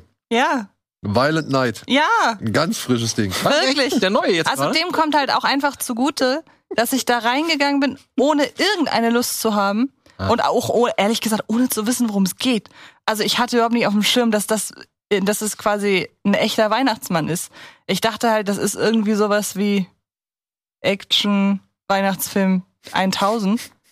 Und dann bin ich da raus und dachte, ich hatte gerade richtig Spaß. Also nach 20 Minuten war mein Grinsen irgendwie eingefroren. Im positiven Sinne. Es ist nicht mehr weggegangen. Und dann kommt noch hinzu, dass der mich mehr berührt hat. Das habe ich auch in meiner Letterboxd-Kritik geschrieben. Dieser Film über einen brutalen Weihnachtsmann, in den wirk- es wirklich teilweise sehr, sehr blutig zugeht, der hat mich mehr berührt als 90 Prozent sämtlicher Weihnachtsfilme der letzten Jahre. Auch Hm. mehr als Last Christmas? Ja, ich habe ja gesagt 90 Prozent. Das heißt, es gibt ja noch 10 Filme, die, äh, 10 Prozent, die mich mehr berührt haben. Gehört Last Christmas zu diesen 10%? Ja. Sonst hätte ich ja gerade nicht gesagt. Nein, aber wie gesagt, ähm, Das heißt, du hast ihn quasi in der PV gesehen? Ja. und, auch nur, wärst, weil. das heißt, du wärst unter normalen Umständen gar nicht an, rein. Exakt. Und ich war auch nur in der PV, weil ich danach einen Termin hatte. Und dachte, dann kann ich auch zwei Stunden früher gehen. Und zack, Platz 9. Ja, wie gesagt, ich glaube, das wird auch so ein Film, den ich äh, ab sofort jedes Weihnachten gucken werde. Ich hatte wirklich richtig Spaß. Und Daniel, du hattest auch richtig Spaß. Ich Würdest auch du mir richtig jetzt bitte zur Seite springen? Moment, muss ich dir, ich musste ja noch nicht zur Seite springen, weil noch hat der Grinch da drüben, äh, hat noch nicht das Weihnachtsfest verdorben. Hat er ihn schon gesehen? Ja. Okay. Und er findet ihn furchtbar. Siehste. Katastrophe. Also springen wir bitte zur Seite jetzt. Aber ich bin bei dir. Ich hatte auch eine Menge Spaß. Ich habe nicht viel erwartet von diesem Film. Ich mag aber auch äh, Tommy Wirkola. Ja. Und äh, dementsprechend war ich auf vieles, also schon gefasst oder eingestellt. Und ich habe mich für gewisse Dinge gefreut. Und ich muss sagen, der Gewaltgrad hat mir Spaß Ist gemacht. der besser als der Trailer, ist meine einzige Frage. Weil der Trailer hat mich. Ich hab den, ich sehe den gerade das erste Mal. Also so, wir haben ihn mal in der Sendung geguckt, glaube ich. Den, den Trailer muss ich sagen, da habe ich eigentlich gedacht, da hätten wir schon alles gesehen. Aber ich finde, dem ist nicht so. Ah, okay. Ich hatte halt so ein bisschen das Gefühl, das ist jetzt der Film, den, weil es auch Universal ist, den die sich damals als Horrorvariante von Krampus erhofft haben. Wo sie aber längst nicht meiner Ansicht nach das Potenzial ausgeschöpft haben. Das ist jetzt quasi die Action-Variante von Krampus als Horrorfilm, nur wesentlich gelungener. Es war auch so ein kleiner Genre-Weihnachtsfilm. Nur halt, wie gesagt, mit Ausnahme der lebendigen Lebkuchenmännchen. Ja, Fand Das hätte auch richtig in die Krampus- Hose gehen können. Also ich meine, es gibt ja Menschen, die es offensichtlich denken, aber äh, wie heißt noch der Hauptdarsteller hier? David Harbour. Das war auch der von Hellboy, ne? Von dem Hellboy Remake, ne? Hm. War das, nee, das war nicht der von Nobody, ne? Nee, das ist. Nee, das Nobody ist, ist, äh, Bob Odenkirk. Odenkirk. Odenkirk, ja. Nee, Haber ist auch noch bei Stranger Things dabei, oder? Genau. Ja. Ja, das ist eine komische Ja, Entscheidung, dass also- er sowas macht, finde ich. Hä? Das ist eine komische Entscheidung, dass er sowas macht, weil auf dem Papier wirkt das ganz übel. finde ja, ich, aber ist eine. Hauptrolle halt. Ja, Also, aber, er, hat, aus- er hat also- auch, aber er hat vor zwei Jahren einen Riesen oder drei Jahren hatte er einen Riesenabsturz mit diesem Hellboy-Kram, wo alle, er gedacht Ja, ja. hat, das Ja. wird das neue Ding und er hat jetzt den, Mhm. die zweiten, seinen zweiten Frühling mit, mit Stranger Things und jetzt kriegt er nochmal geile Angebote. Das ist, deswegen finde ich es komisch, dass er sowas wählt. Ja, aber Weil das ist so Hauptrolle, riskant. Universal-Film zu Weihnachten. Hauptrolle in einem Also- Film, den jeder peinlich findet, ist auch nicht gerade Naja. von Vorteil. aber Du- Hast du ihn gesehen? Nee, ich so, sag, so. die- ich, ich hätte Nee, also gedacht, dass das Potenzial, dass es So. ein großes Potenzial Hm. gebirgt hat, ähm, dass das ein, ein peinlicher, schlechter Film wird. Ja. Statt eines, Ja. wie er offensichtlich findet, ein aber ganz er guter hat, Film. er hat in Black Widow auch noch dazwischen mitgespielt. Stimmt. Ja? Und da muss ich sagen, weiß ich nicht, ob äh, welcher Film da so peinlicher ist oder beziehungsweise War er der Vater? da war der Vater genau. Hm. Und äh, Hellboy, ja, also Hellboy ist für mich bei weitem schlimmer als Black Widow und, und Violent Night. Hellboy war eine kleine Katas- Katastrophe. Hat mir ja leid getan. Es gibt so Mir Filme. auch. Kennt ihr das, dass ihr Film guckt und, so, oh, und es tut Ja. einem leid, dass der so schlecht ist? Ja. Das war so einer. Ja, aber mir, also, und da, der, der, der hat es mir sogar doppelt leid getan, weil David Harbour macht seine Sache eigentlich ganz gut in Hellboy, Ja, ja. aber ähm, wird halt von allen Seiten torpediert. Und dann hast du halt dann Neil Marshall. Wo Wo man denkst, ja auch noch dachte, er kann's. Und dann, also und seitdem hat er es ja so oft de demonstriert, dass er, also dass es irgendwie verloren hat oder keine Ahnung. Moment mal. Aber Neil Marshall, Doc, Doc, der. Dog Soldiers, Dog Soldiers, Decent, Und die sind Mensch. Ja. Und The Reckoning. und The ja, aber der hat ja danach jetzt auch zwei richtige Vollkatastrophen, also richtige weiß, ja. Also der hat Vollkatastrophen der gemacht. hat der hat's Und- geschafft, zwei Filme hintereinander zu machen, die noch schlechter sind als Call of Darkness. Mhm. Das Und Descent ist so ein Top-Film, ey. Ja, aber ich glaube, dass, also das ist nur so meine These, dass manche Regisseure halt mit zu viel Geld nichts anfangen können. Also du musst ja auch erstmal in der Lage sein, so, und ich finde, Hellboy hatte halt auch ein zu niedriges Budget für das, was er da sein wollte. Aber du machst sowas wie Descent und auf einmal hast du 50 Millionen. Was machst du damit? Also, Weil ich glaube, Descent war Naja. Doomsday, ne? Hm? Doomsday. Ja, Doomsday Da hat er sich ja auch, ausgetobt. Das war ein- ja das eben, war ein Doomsday auch Film. mega Film, finde ich. Also oder zumindest macht er Nee. extrem viel Spaß. Den man nicht ernst also, nehmen darf, weil ja, ja, aber der der macht so super. absurd ist. Ja, aber der macht, der, und der ist ja auch hier, wie Barbarian, jede Viertelstunde ein anderer Film. Ein anderes von Genre. anderes Genre, von Herr der Ringe zu Fast and Furious. Mittelalter. in dem eine Kiste aufspringt in der Burg und der mit dem Auto rausgefahren kommt. Wie gut. bekloppt. Ja. Den wollte ich mir auch immer noch mal mit euch angucken. Vielleicht Ja. machen wir das nächste Woche. Welcher? Doomsday. Doomsday. Von ich nie Neil Marshall. Ja, Und die- weil- Nee, wegen die der. Okay, aber der ist, der ist, Der ist Okay. richtig gut. Der, Der ist von Spaß. bekloppt, Ja. aber so lustig. unbedingt, unbedingt auf die ungeschnittene, also darauf achten, dass du die ungeschnittene Fassung Ah, guckst, weil Ja. es gibt eine geschnittene Fassung, die ist total sinnlos. Alles klar. Ja. Also die ist Also, wirklich, die ergibt keinen Sinn. Ja, okay. Und du wirst beim normalen Film schon denken, ist das ernst gemeint? Weil, wie gesagt, Ja, es gerne, ist wirklich, sehr es ist gerne. wirklich so. Du, von Szene zu Szene, du kommst auf einen Sci-Fi-Horror, Ja. Zombie-Film Ja, und auf einmal bist du im Mittelalter und auf einmal bist du. Ja. Also es Perfekt. ist, Mad Max. Ja, Mad Ja, Max. Dann dieser Mad geile. Kannibalen-Typ, ey, wie sie da tanzen. Young Mega. Cannibals. Ey, Richtig super. Also der ist richtig, richtig gut. Den gucke ich. ja, aber deswegen schade. Da hat er sich ausgetobt und ich weiß nicht, wie der damals angekommen ist. Ich kann mir vorstellen, dass er so einen Kultstatus hat. gefloppt, aber Das dachte ich mir. Der ist wahrscheinlich gefloppt und ist ja, Ja. jetzt ein Kultstatus. Und dann hat er scheinbar ein paar Jahre nichts gemacht. Was doch, er hat, der hat die ganzen großen äh, Folgen von Game of Thrones gemacht. Der Also- hat hier Echt? Äh, der, Ja. die Battle of Black Water mit dem Seafire, Ja. die erste. Der war das. Deswegen dachte man ja halt, dass er handwerklich Ja, ja, halt auch der richtig gut ist. ja. Und dann, man weiß es nicht, was passiert ist. Also, also ich finde es auch echt Schade. unerklärlich. Hat er wohl ein Fallout erlebt? Oh, gute Überleitung. Dann sage ich auch nichts mehr zu Violent Night. Ja, ich komme, wir lassen das an dieser Stelle. Wir wollen ja heute mehr Liebe verbreiten als Äh, Hass, oder? Ja. Ja. Deswegen, obwohl es um einen hasserfüllten Film geht, kann man so sagen. Also Die- die es- äh, Initialzündung die, die des Initialzündung Films ist ist hasserfüllt, hasserfüllt. sagen wir es so. Und was der Film daraus macht, ist äh, etwas Besonderes. Die Rede ist von The Fallout, der Mhm. hierzulande über RTL Plus, glaube ich, zu sehen war. Ja. Ne? Der wurde von RTL eingekauft und ja, ist dann leider halt demnach auch ein bisschen untergegangen. Und Ja. es geht um, ja, um was geht's? Es geht um ein junges Mädel, die halt bei einem Schulmassaker anwesend ist und jetzt halt diese Sache, wie sie diese Sache verarbeitet, das schildert der Film. Ach, das Mhm. ist der, den, von dem André neulich erzählt. Genau, ja. genau, Mhm. genau. Mit Frau sagen, Ortega Ortega. aus Scream Mhm. oder Wednesday, Ja. die hat halt auf jeden Fall einen Lauf. Und in diesem Film zeigt sie vor allem darstellerisch, warum dem so ist. Also ich Mhm. finde, in den, also in Scream musste sie jetzt bislang nicht so schauspielerisch irgendwie in, in den Aktion treten. Aber da muss man auch sagen, die Leute von Scream, was die für ein Händchen haben, ne? Also, dass die jetzt halt bei Wednesday ihren Riesendurchbruch Ja, aber ich glaube, sie hat Fallout. Also Fallout war vor Vorher? Scream und Wednesday. Ach, Ja. obwohl, war das vor dem anderen Scream auch?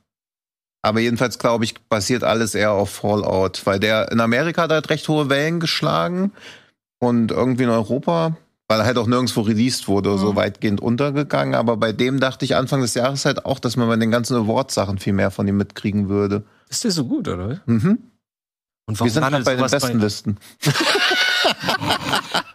Äh, ja, das war eher so eine, ne, nicht Ja. ernst gemeinte Nee, Frage, doch, sondern doch. Also ähm, gerade weil das wieso so. landet der denn bei, beim, bei einem, bei einem Naja, gut. Fernsehsender Ja, direkt? Peacemaker ist ja auch bei RTL Plus. Also vielleicht gibt's da so Package Deals. Ja. ja, aber halt was, also was nicht was Gutes, aber was Großes, Bekanntes. Vielleicht sind das halt so Package Deals Ja, oder so, wo dann. Mit wem hängt denn RTL? Also ich meine, das weiß ich halt auch nicht. macht warum doch da- alles mit Warner, glaube ich, ne? Ja. Nee, das, das ist nicht mehr so fest. Ist nicht mehr so? Also weiß ich nicht, warum er da gelandet ist. Ich habe es ja auch dann so, man sieht es und dann denkt man so, ja klar. Und dann guckt man mal hin und denkt, was zur Hölle? Also weil das quasi der erste hochwertige oder gute Film war, der bei RTL landet, der halt neu ist und man so dachte, okay, vielleicht müsste man da auch häufiger mal schauen, weil das man RTL Plus so wahrnimmt, wie man RTL Plus halt wahrnimmt, liegt ja auch nur daran, dass man vielleicht nicht alle drei Monate mal schaut, was haben sie jetzt inzwischen eigentlich am Start. Richtig, ja. Und Aber ich glaube, selbst wenn der bei Apple Plus gelaufen wäre, hätte der größere Wahrnehmungschancen Ja, ja, klar. gehabt. natürlich. Ja, und wir Und- wissen ja alle, Apple Plus ist jetzt auch nicht gerade der, der Nee. beste Werbetreibende. Ja, das stimmt leider. Und ich mag an dem halt so gern, dass er irgendwie diese Figuren ernst nimmt. Die sind halt trotzdem noch Teenager, beziehungsweise so zwischen Kindheit und Teenagerzeit, benehmen sich teilweise halt auch albern und oft ist man ja als Erwachsener dann schnell in so einer Situation, dass man in so einem Zynismus verfällt und dann sich so denkt, ja, okay, ey, jetzt kommt mal klar Wie oder bei so. Buddies, Aber Buddies, Buddies. Ja, sowas in der Art quasi. Aber da ist so, dass man merkt, okay, dieses Trauma, obwohl es nie wirklich thematisiert wird, aber schwebt halt über allem. Also du siehst auch nur die Tat ganz kurz am Anfang und auch nur sehr dezent. Also du kriegst mit, es ist schlimm, was da gerade passiert. Und dann ist aber einfach nur so, wie sie versuchen, wieder so einen Alltag zu leben und wie unmöglich das einfach ist, diesen Alltag zu leben. Gleichzeitig hat es ja auch das, was ich bei The Leftovers so gern mag. Dieses, wie machst du weiter, wenn dir irgendwas widerfahren ist, was dir quasi die Sicherheit und Unbeschwertheit im Leben nimmt. Weil das nur ein Amoklauf, das nur ein, ja, dass nur ein Amoklauf passiert, ist ja ab dem Punkt, wo du wirklich mal dabei warst, denkst du ja auch so, okay, morgen passiert's halt wieder.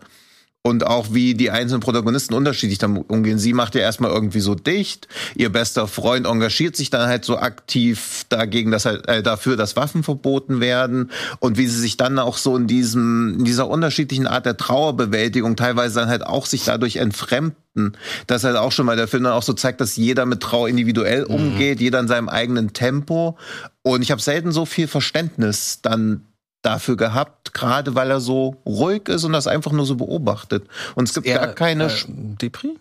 gar nicht mal so. Also na, Ist ein also, Drama aber schon. ist schon Ja, Drama, ja, ja, ja. Also natürlich hat mir die ganze Zeit ein Kloß im Hals. Ich habe auch zweimal geweint. Also klar, angemessen, aber dafür, dass das Thema so tragisch ist, aber der Film versucht immer wieder zu vermitteln, dass ein Weitermachen möglich ist, aber unter komplett veränderten Vorzeichen. Also du hast zwischendurch auch schon mal die, die Anmutung oder beziehungsweise das Gefühl einer, du, dass du jetzt keine Trauerverarbeitung hier zuguckst oder Hm. keiner, keiner Traumaverarbeitung zuguckst, sondern eher eine Coming-of-Age-Geschichte. Mhm, okay. Ja, Ja, also der Film driftet da schon dahingehend schon mal ein bisschen ab. Ja, und dann hast du halt auch so dieses, dass du merkst, hey, nur weil wir alle dasselbe Trauma erlitten haben, sind wir trotzdem noch keine Freunde. Das hast du dann halt auch, weil das ist ja ganz oft ist so, dass man so interessanter denkt, Jetzt dass sind man dass man nur mal was zusammen erlebt hat oder so, wie auch bei Bones and All. Beide sind Kannibalen und denken deshalb, sie könnten eine Beziehung führen, aber es reicht ja nicht, wenn du ein gemeinsames Schicksal oder so hast. Du musst ja dann trotzdem noch eine andere gemeinsame Basis haben. Und auch das zeigt ja schön, wie so Teenagerliebe aufflammen kann, gleichzeitig aber vielleicht sich verfestigt, vielleicht auch nicht.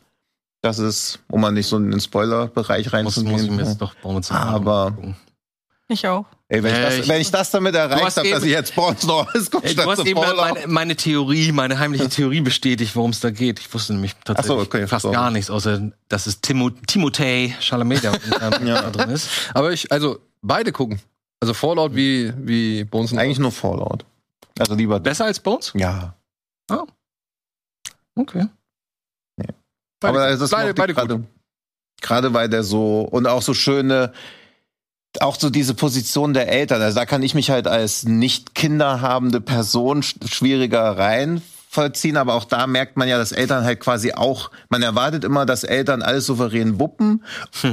Und in Filmen erwartet man ja immer, dass Eltern komplett inkompetent sind, also so diese abwesende Vaterfigur und so. verständnislos. Oder verständnislos, aber der Film zeigt halt auch, wie die Eltern natürlich auch komplett überfordert sind, weil es ist eine Situation, für die, das lernst du ja nirgendwo, das musst du halt selber lernen und wie die Eltern versuchen, das Beste zu tun, teilweise aber auch so, ja, tollpatschig oder halt nicht den richtigen Ton finden, weil sie ja auch, wie, wie trinkst du zu einer 13-Jährigen zu, die miterleben musste, Alles wie ihre wird gut Freunde. sagen. Ja, sowas, die halt quasi innerhalb von fünf Minuten, während sie sich auf Toilette mit einer Freundin versteckt erwachsen werden musste, wider Willen. Wie trinkst du sie jemandem vor, wenn du davor dann halt immer nur eine Tasse Kaffee, äh, eine Tasse Kakao oder so hinstellen Ja, ja, musst? Und das war dann schon so der Ja, Trost. spannend, Also das, spannendes Thema. Ich glaube, es gibt also- noch nicht so viele Filme, die sich so, die das quasi als, als oder halt diese Normalität, stellen, die ne? das dann auch nicht so ausschlachten oder so. Also ich mochte Mars noch sehr gerne, aber der hat ja leider keinen deutschen Release. Ja, den mochte ich, den, der hat mir ein bisschen besser gefallen. Mir auch, aber der ist halt auch gnadenloser. Also Der der, macht ja auch ja. gar keine. Da sitzen quasi vier Leute an einem Tisch. Mann, Frau, die einen Sohn verloren haben und die Eltern von dem Jungen, der deren Sohn erschossen hat. Nee, Spielfilm, aber aber da sitzen vier Leute, die alle mehrere Darstellerpreise schon gewonnen haben und das geht richtig an die Nieren. Ja. Das glaube ich. Aber, aber das lässt halt auch gar keine Hoffnung zu, während ja The Fallout zumindest die Möglichkeit eines Weitermachens. Und selbst das wird ja teilweise Aber- auch. Ganz kurze Zwischenfrage, nur einfach nur, weil es mich interessiert. Erinnerst du dich, ich habe dir mal, ähm, ich habe dir mal diesen Ausschnitt gezeigt, den ich zufällig auf YouTube entdeckt hatte von einer kanadischen ähm, Polizeiserie. Und das Ach, ist ein diese- One-Take, wo sie in die Ja, Schule, ja, wo auf, die während, Schule des, während des Schulmassakers. Heißt es nicht 911 auch? Oder nein, äh, Ich, weiß, ich wollte dich nämlich gerade fragen, ob Ja, ich erinnerst. glaub, das- Hast du mal was, habt ihr mal was davon gehört? das ist diese. Polytechnik-Ding, wo in Kanada in dieser. Nee, nee, nee, nee, nee. Das ist, das ist ein ist One-Take, zwei Cops laufen in das, in das, in die Schule rein, wo Das ist eine gerade. Serie. Okay. Ja, das Die ist heißt, glaube ich, Serie. irgendwas auch mit 911 oder irgendwie. Auf jeden Fall hat die so eine Nummer. Ich glaube, das ist die Notrufnummer eben in Neuseeland, Kann sein. Australien, Kanada, was weiß ich, wo das spielt. Das hatten wir schon ein paar Mal thematisiert. Aber, und der, der One-Take ist geil. Aber das mega. ist nicht die US-Serie 911. Nee, nee, oder nee, nee, doch? nee, nee, nee, das ist, spielt in Kanada. Okay. Das sieht, deswegen, das, oder, oder in Neuseeland, ich weiß nicht, kann Ja, sein. das- Vielleicht war es auch in Neuseeland. Nein, wir in Neuseeland der was. nächsten Werbepause Ja. mal, weil das Ja, aber das weiß mir, das war echt sehr beeindruckend. Okay. Okay, so. Machen wir weiter. Ich habe noch Platz 9. Und um ein bisschen die Deutschquote hochzuhalten, habe ich da einen Film reingenommen, der mir dann doch überraschend gut gefallen hat, nämlich Rheingold Hm. von Fatih Akin. Ich mochte den. Ich, also wirklich, ich finde, das ist ähm, Deut mal ein deutscher Mainstream-Kinofilm, der eben nicht allzu glatt gebügelt oder sag ich mal, der vielleicht schon auf Hochglanz gemacht ist, aber trotzdem sich da irgendwie ein bisschen weiter raustraut als viele deutsche Hochglanzproduktionen. Ich muss sagen, ich fand die Geschichte cool, wie sie wie sie inszeniert wird von von Fatih Akin ist schwungvoll. Ähm, hier Emilio Sacraia in der Hauptrolle gibt echt viel, macht äh, also macht das Beste draus und ich kannte den Werdegang nicht, ich habe die Biografie nicht gelesen. Ich freue mich über die die, den Einfluss von, von Musik, der noch drin ist, dass da auch schon echt so Leute wie SSIO und Schwester Eva und so nochmal ihren Spielen da Platz finden. so? Also eine Figur Form? Also, sie es spielen zwei Darsteller mit, die halt SSIO und Schwester Eva sein sollen, meiner Okay. Ansicht nach. Mhm. Wir hatten aber in den Credits gelesen, dass es irgendwie sie selbst gewesen sein Ja. soll, die da mitgespielt hat, aber das war sie meiner Ansicht Dann nach hat nicht. sie vielleicht wirklich einmal im Hintergrund gestanden als Genau. sie selbst. Und ich meine Mhm. tatsächlich, also wenn sie da war, dann hat sie da hier als irgendjemand, äh, die, der jemand anderen im Knast besucht, da im Hintergrund gehockt. Hm. Aber da will ich mich nicht drauf festnageln. Aber für mich, mit 140 Minuten ging dieser Film erstaunlich gut durch. Ich fand die Episoden, die er geschildert hat, fand ich cool. Also, das hat alles echt Laune gemacht, sieht hochwertig aus und erzeugt meiner Ansicht nach einen schönen Flow, der auch nicht allzu sehr auf moralisch macht, also äh, der die Taten von Chata weniger äh, so allzu sehr beschönigt oder entschuldigt, aber auch halt nicht allzu sehr verurteilt so, ja. Ähm, Kann man ihm vielleicht ein bisschen vorwerfen, dass vielleicht die Party hier irgendwo ein bisschen zu sehr mitgefeiert wird, aber das hat mich nicht gestört. Weil, aber es ist, aber es ist nicht äh, Menschen ändern dich oder wie oder wie heißt nein, weit davon entfernt. Zeiten ändern dich. das? Zeiten ändern dich. Also wirklich weit davon entfernt. das darauf wollte ich ja. nicht hinaus. Und auch wirklich, mich freut's für, für Akin. Mich freut's Und für wie Akin. erfolgreich der ist. Ja, so dass der, dass der. Film So erfolgreich war, dass der Film so hochwertig war und dass der Film dann auch halbwegs, also nicht halbwegs, aber dass der Film mich dann halt mitgerissen hat und halt unterhaltsam ist und, und, und ein gutes, eine gute Geschichte erzählt einfach so. Gott sei Dank hat der Firestarter abgelehnt. Muss man Ja. an dieser Stelle einfach immer wieder erwähnen. Ja. ja. Aber wer weiß, was hätte, also ich meine, Ja. nach der goldene Handschuh hätte aus Firestarter vielleicht auch etwas werden Das können, war ja. was wir nicht unbedingt erwartet hätten. So, aber ja, wir haben jetzt dafür Rheingold gekriegt und ich bin froh, Ja. dass ich einen, einen, einen deutschen Film oder deutschsprachigen Film äh, hier mit in die Top Ten reinpacken Ist in meiner konnte. erweiterten Liste auch drin. Und auch ein Film, der verschiedene Genres Ja, streift. Gangster, Biopic, äh, Drama, alles Coming of ich bin Age. total neugierig. Ich habe den noch nicht, immer noch nicht gesehen, aber ich freue mich. Heistfilm. Ah, Ja, stimmt, Heißfilm. Und echt wirklich, wenn diese, wenn dieser, wenn dieser Diebstahl, für den er jetzt halt so berühmt auch ist und populär oder berüchtigt, dann, äh, wenn es auch nur halbwegs stimmt von dem, was sie da gemacht haben, ist das eine geile Nummer. Also, muss man Ja, man muss den. Respekt zollen Ja, dann musst du den wirklich, Ja, dann musst du den wirklich Respekt zollen, dass sie das so durchgezogen haben. Und äh, ja, ich will es damit aber nicht entschuldigen, ne? Also das wird auch nicht entschuldigt so. Es ist halt eine Straftat und für die hat er, für, hat er hinter Gitter gehockt. Und äh, das zeigt auch der Film. Also dementsprechend wird's nicht allzu sehr glorifiziert. Ja. Gut. Äh, soll ich direkt mit 8 weitermachen, jetzt wo ich hier gerade das Ende habe, dann, dann würde ich nämlich den nächsten deutschsprachigen Film ins Rennen schmeißen, der vielleicht. Ach, bist, bist du im Krieg oder was? Nee, nee, ich habe im Westen nichts Neues, habe ich, äh, hab ich nicht mit reingenommen. Ich habe einen deutschsprachigen Film, der mich etwas mehr begeistert hat, der aber auch kein leichter Film ist und vor allem dessen Regisseur jetzt halt gerade doch umstritten ist oder halt auch hier und da zur Persona non grata erklärt wurde. Rimini Ah. von Ulrich Seidel. Ach, das ist doch schon alles wieder Was? gegessen, oder? Also so, bei Sonne ist er auch der Produzent, da gab's keinerlei Was, Ja, Diskussionen mit mehr. Seidel? Ulrich Seidel würde, also pass auf, es gibt jetzt, Rimini ist der erste Film und wie heißt der zweite? Äh, Frage? Ich hab's ja jetzt auch ad hoc nicht. Ah, fuck. Auf jeden Fall. Der hat zwei Filme produziert. Also gemacht. Rimini ist der eine und handelt von dem einen Bruder, der ein Schlagersänger ist, namens Richie Bravo. Mhm. Ja. Und am Anfang des Films sehen wir noch, wie er mit seinem Bruder zusammen im Elternhaus ist, weil der Vater gerade verstorben ist oder, oder weil der Vater ins Altersheim gekommen Genau, der Vater ist ins Altersheim gekommen und die beiden kümmern sich da so ein bisschen um den Nachlass und so weiter.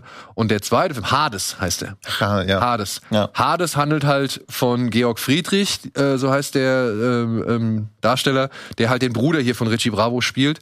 Und der hat seinen eigenen Film und da geht's um Pädophilie. Und bei den Dreharbeiten in Bulgarien, Hm. glaube ich, ähm, ja, soll es zu Zwischenfällen gekommen sein, die die Eltern der beteiligten Kinder oder der beteiligten Darsteller ähm, jetzt halt vor Gericht gebracht haben. Pädophil-Vorwürfe? Ja, sie sagen halt, sie wurden nicht wirklich darüber informiert. Sparta, Entschuldigung, Sparta. Sparta. Sparta. Entschuldigung, äh, danke, Mel, danke ja. in die God Regie. of War. Ja. ja, Ja, ja, nee, auf jeden Fall ähm, gab es da halt jetzt, wie gesagt, äh, Anklagen gegenüber auch Seidel, dass er nicht richtig informiert hat, dass er die Kinder halt zu Szenen gezwungen hat, die nicht einwandfrei sind und so weiter und dass da keine Beratung war und die wurden halt vor unvollendete Tatsachen gestellt und so weiter. Das ist die Kontroverse zu Sparta. Okay. Vorher kam aber noch Rimini ins Kino, den habe ich davor gesehen, auch bevor überhaupt diese Kontroverse aufkam. Und ähm, Ulrich Seidel-Filme sind alles andere als einfach, aber ich mochte diesen Film. Das ist so eine Art The Wrestler für Schlagermilieu. Hm. Ja. Mhm. Okay. Es geht hier um diesen Richie Bravo, der halt, wie gesagt, am Anfang erstmal auf seinen Bruder trifft, um da ein bisschen so den Nachlass der Eltern irgendwie zu klären. Und dann fährt er halt wieder zurück nach Rimini während der Wintersaison, was ein zu Tode trostloser Ort sein muss Klingt so. ja, der da hier in Szene gesetzt wird von Ulrich Seidel und wo Richie Bravo, ja, zum einen halt immer von einer Kaffeefahrt, Schlagerveranstaltung oder irgendwie Billo-Club Schlagerveranstaltung zum nächsten Stricherjob irgendwie läuft oder hantiert und gleichzeitig jetzt plötzlich noch mit seiner Tochter konfrontiert wird, die aus dem Nichts auftaucht und jetzt Kohle von ihm einfordert, weil er sich ja so lange nicht um sie gekümmert hat.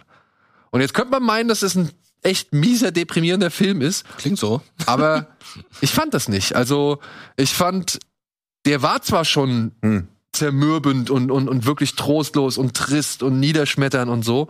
Aber Seidel war irgendwie auf eine gewisse distanzierte Art und Weise zärtlich zu Richie Bravo.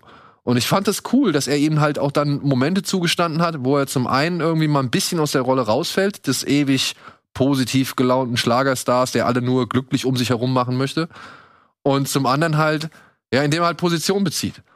Und ähm, da gab's, sag ich mal, Filme über solche streitbaren Charaktere, die waren wesentlich vernichtender. Und das fand ich eigentlich cool, dass Seidel hier halt noch halbwegs fair geblieben ist. Und ich glaube, Thomas Müller, so heißt der Schauspieler, Mhm. der hat das richtig, richtig gut gemacht. Ja, da hat Seide ja immer ein super Händchen für, also auch die ganze Paradies-Trilogie, was er da an Laiendarsteller, beziehungsweise nicht professionell seit Jahrzehnten in Filmen auftauchende Darsteller, finde ich halt immer Wahnsinn. Ja, und was er aus denen rausholt. Ja. Also da sind, da sind auch Szenen dabei, da habe ich mir gedacht, boah, ey, das ist so unangenehm. Also nur, ich guck nur zu und fühle mich Mhm. schmutzig so. Und die müssen das spielen. So, ja. Also, Oh, ich habe einen Film vergessen. Ist Vortex aus diesem Jahr? Hm. Mhm. Wo ihr gerade über alte, über deprimierende Geschichten. Oh shit. aber der war auch gut. Ja, kannst du immer noch. Also kannst du noch jonglieren noch. Okay, tausch ihn Das- doch mit The das- Grey Man. Ja, ich tausche mit The Grey Man. Das mache ich. Sehr gut.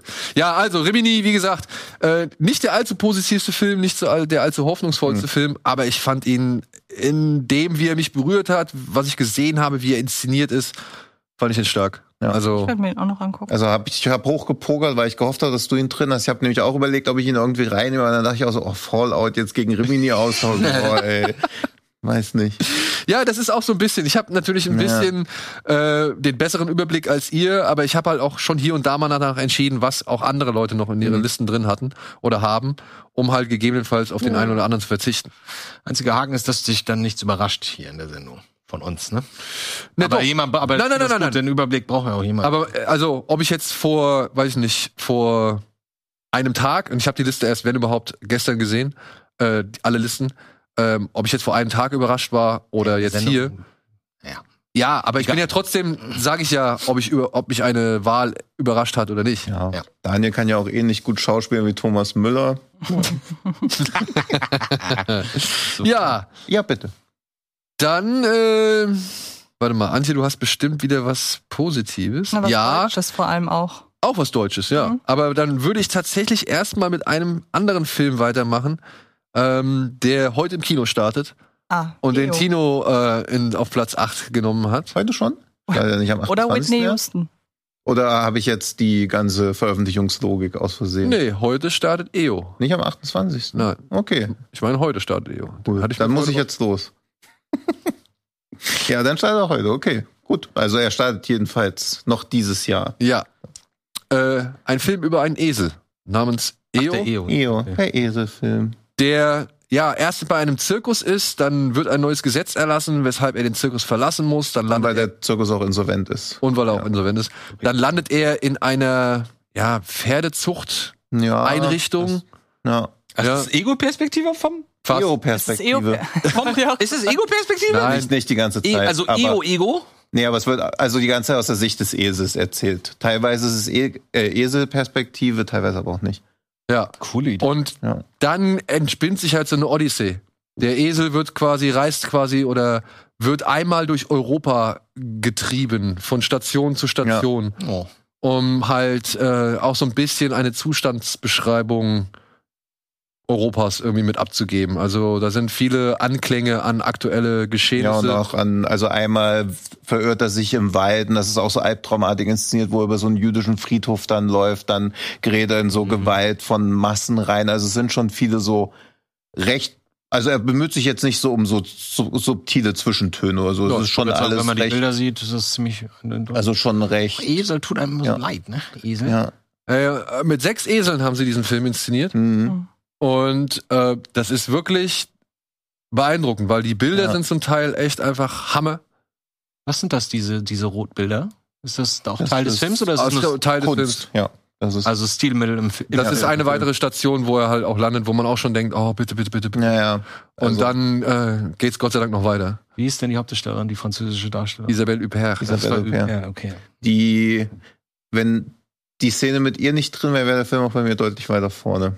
Also das fand ich schon schwach leider. Das Man fragt hat ja, sich mir auch soll. gar nicht so wirklich erschlossen, was diese Szene in dieser Länge Die wirklich hat nur soll. eine Szene drin. Ja. Hm. Also ich nehme auch mal an, dass die Szene auch nur drin ist, damit nur überhaupt einen Schauspielernamen Mit hatte, die- mit dem genau. man irgendwas machen kann. Aber ich glaube, dem Film hätte es schon gut getan, komplett auf wiedererkennbare Personen zu verzichten. Ja. Das fand ich halt ein bisschen schade. Ich finde auch, so ein bisschen, das Prinzip ändert so ein bisschen an diesen Film mit dem, mit dem Auto aus dem Zweiten Weltkrieg, ne? Kennt ihr den noch von früher? So ein Schwarz-Weiß-Film? Hallo, heute hier erzählt, ja, sie fängt an, da siehst du ein Auto auf dem Schrottplatz und er so, hallo, ich bin das Auto, ich erzähle jetzt meine Geschichte. Und dann, brupp, und dann wird die ganze Geschichte vom Ja. Auto erzählt. Das ist quasi so ein bisschen, Ja. Ja, ähm, basiert auf einem anderen Film, der heißt zum Beispiel Balthasar. ja. Und bei zum Beispiel Balthasar ging es halt auch ebenfalls um einen Esel, der von Station zu Station gereicht wird. Aber da war der Regisseur noch wesentlich erbarmungsloser mit dem Publikum. Ja, Mhm. und auch mit dem Tier leider. Und auch mit also dem Tier, ja. heutig, also hier merkst du schon, dass natürlich, also natürlich wird Tierquälerei auch gezeigt, also du merkst halt schon, dass diese Drehbedingungen komplett anders waren und dass es gefaked wird, um real existierende Tiergewalt zu zeigen, während man bei dem, zum Beispiel bei das bin ich mir nicht.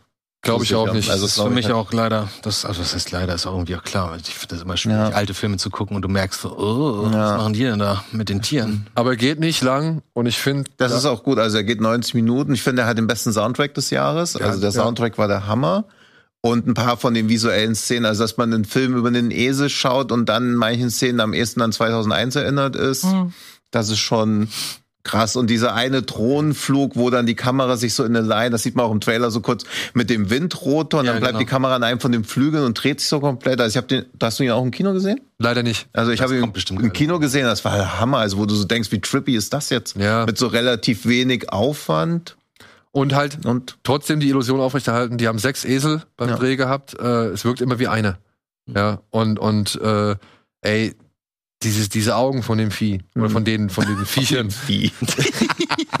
ja, es ist doch Vieh. ja, ja, aber Ja, aber also von diesem Esel, Mann, Hm. das, da steckt so viel Charakter drin. Und wirklich, das ist so, so irgendwie so faszinierend abzulesen. Ne? Ich meine, er ist ja an sich eigentlich regungslos so und begegnet so vielen Leuten. Ja. die so sich so idiotisch verhalten oder Spielt so scheiße. in der heutigen Zeit? Ja, ja. Die sich so scheiße verhalten oder idiotisch oder auch nett. Und du siehst halt, wie dieses Tier, ja, zum einen teilnahmslos, aber eben zum anderen so wissend irgendwie. Also, ja, ja, und das weil was mich bei Filmen ja oft nervt, ist ja, wenn so Tieren so menschenähnliche Züge attestiert werden, weil wir wissen ja einen Scheiß. Also auch da sind ja Szenen drin, wo so getan wird, als ob der Esel sich an seine früheren Besitzer erinnert in dem Moment. Aber das ist auch immer so, dass nur das Wunschdenken der Figuren, wenn du dir den Esel anguckst und dir so denkst, wahrscheinlich will er fressen und sich fortpflanzen. Was anderes will er jetzt wahrscheinlich nicht oder nicht mal das. Also man weiß halt einfach nicht. Man weiß nichts über Tiergedanken. Das ist immer nur so ein Wunschdenken der Besitzer, dass sie genau wissen, wie es ihrem Tier geht und was das gerade denkt Ich weiß und will. ganz genau, was Suri denkt.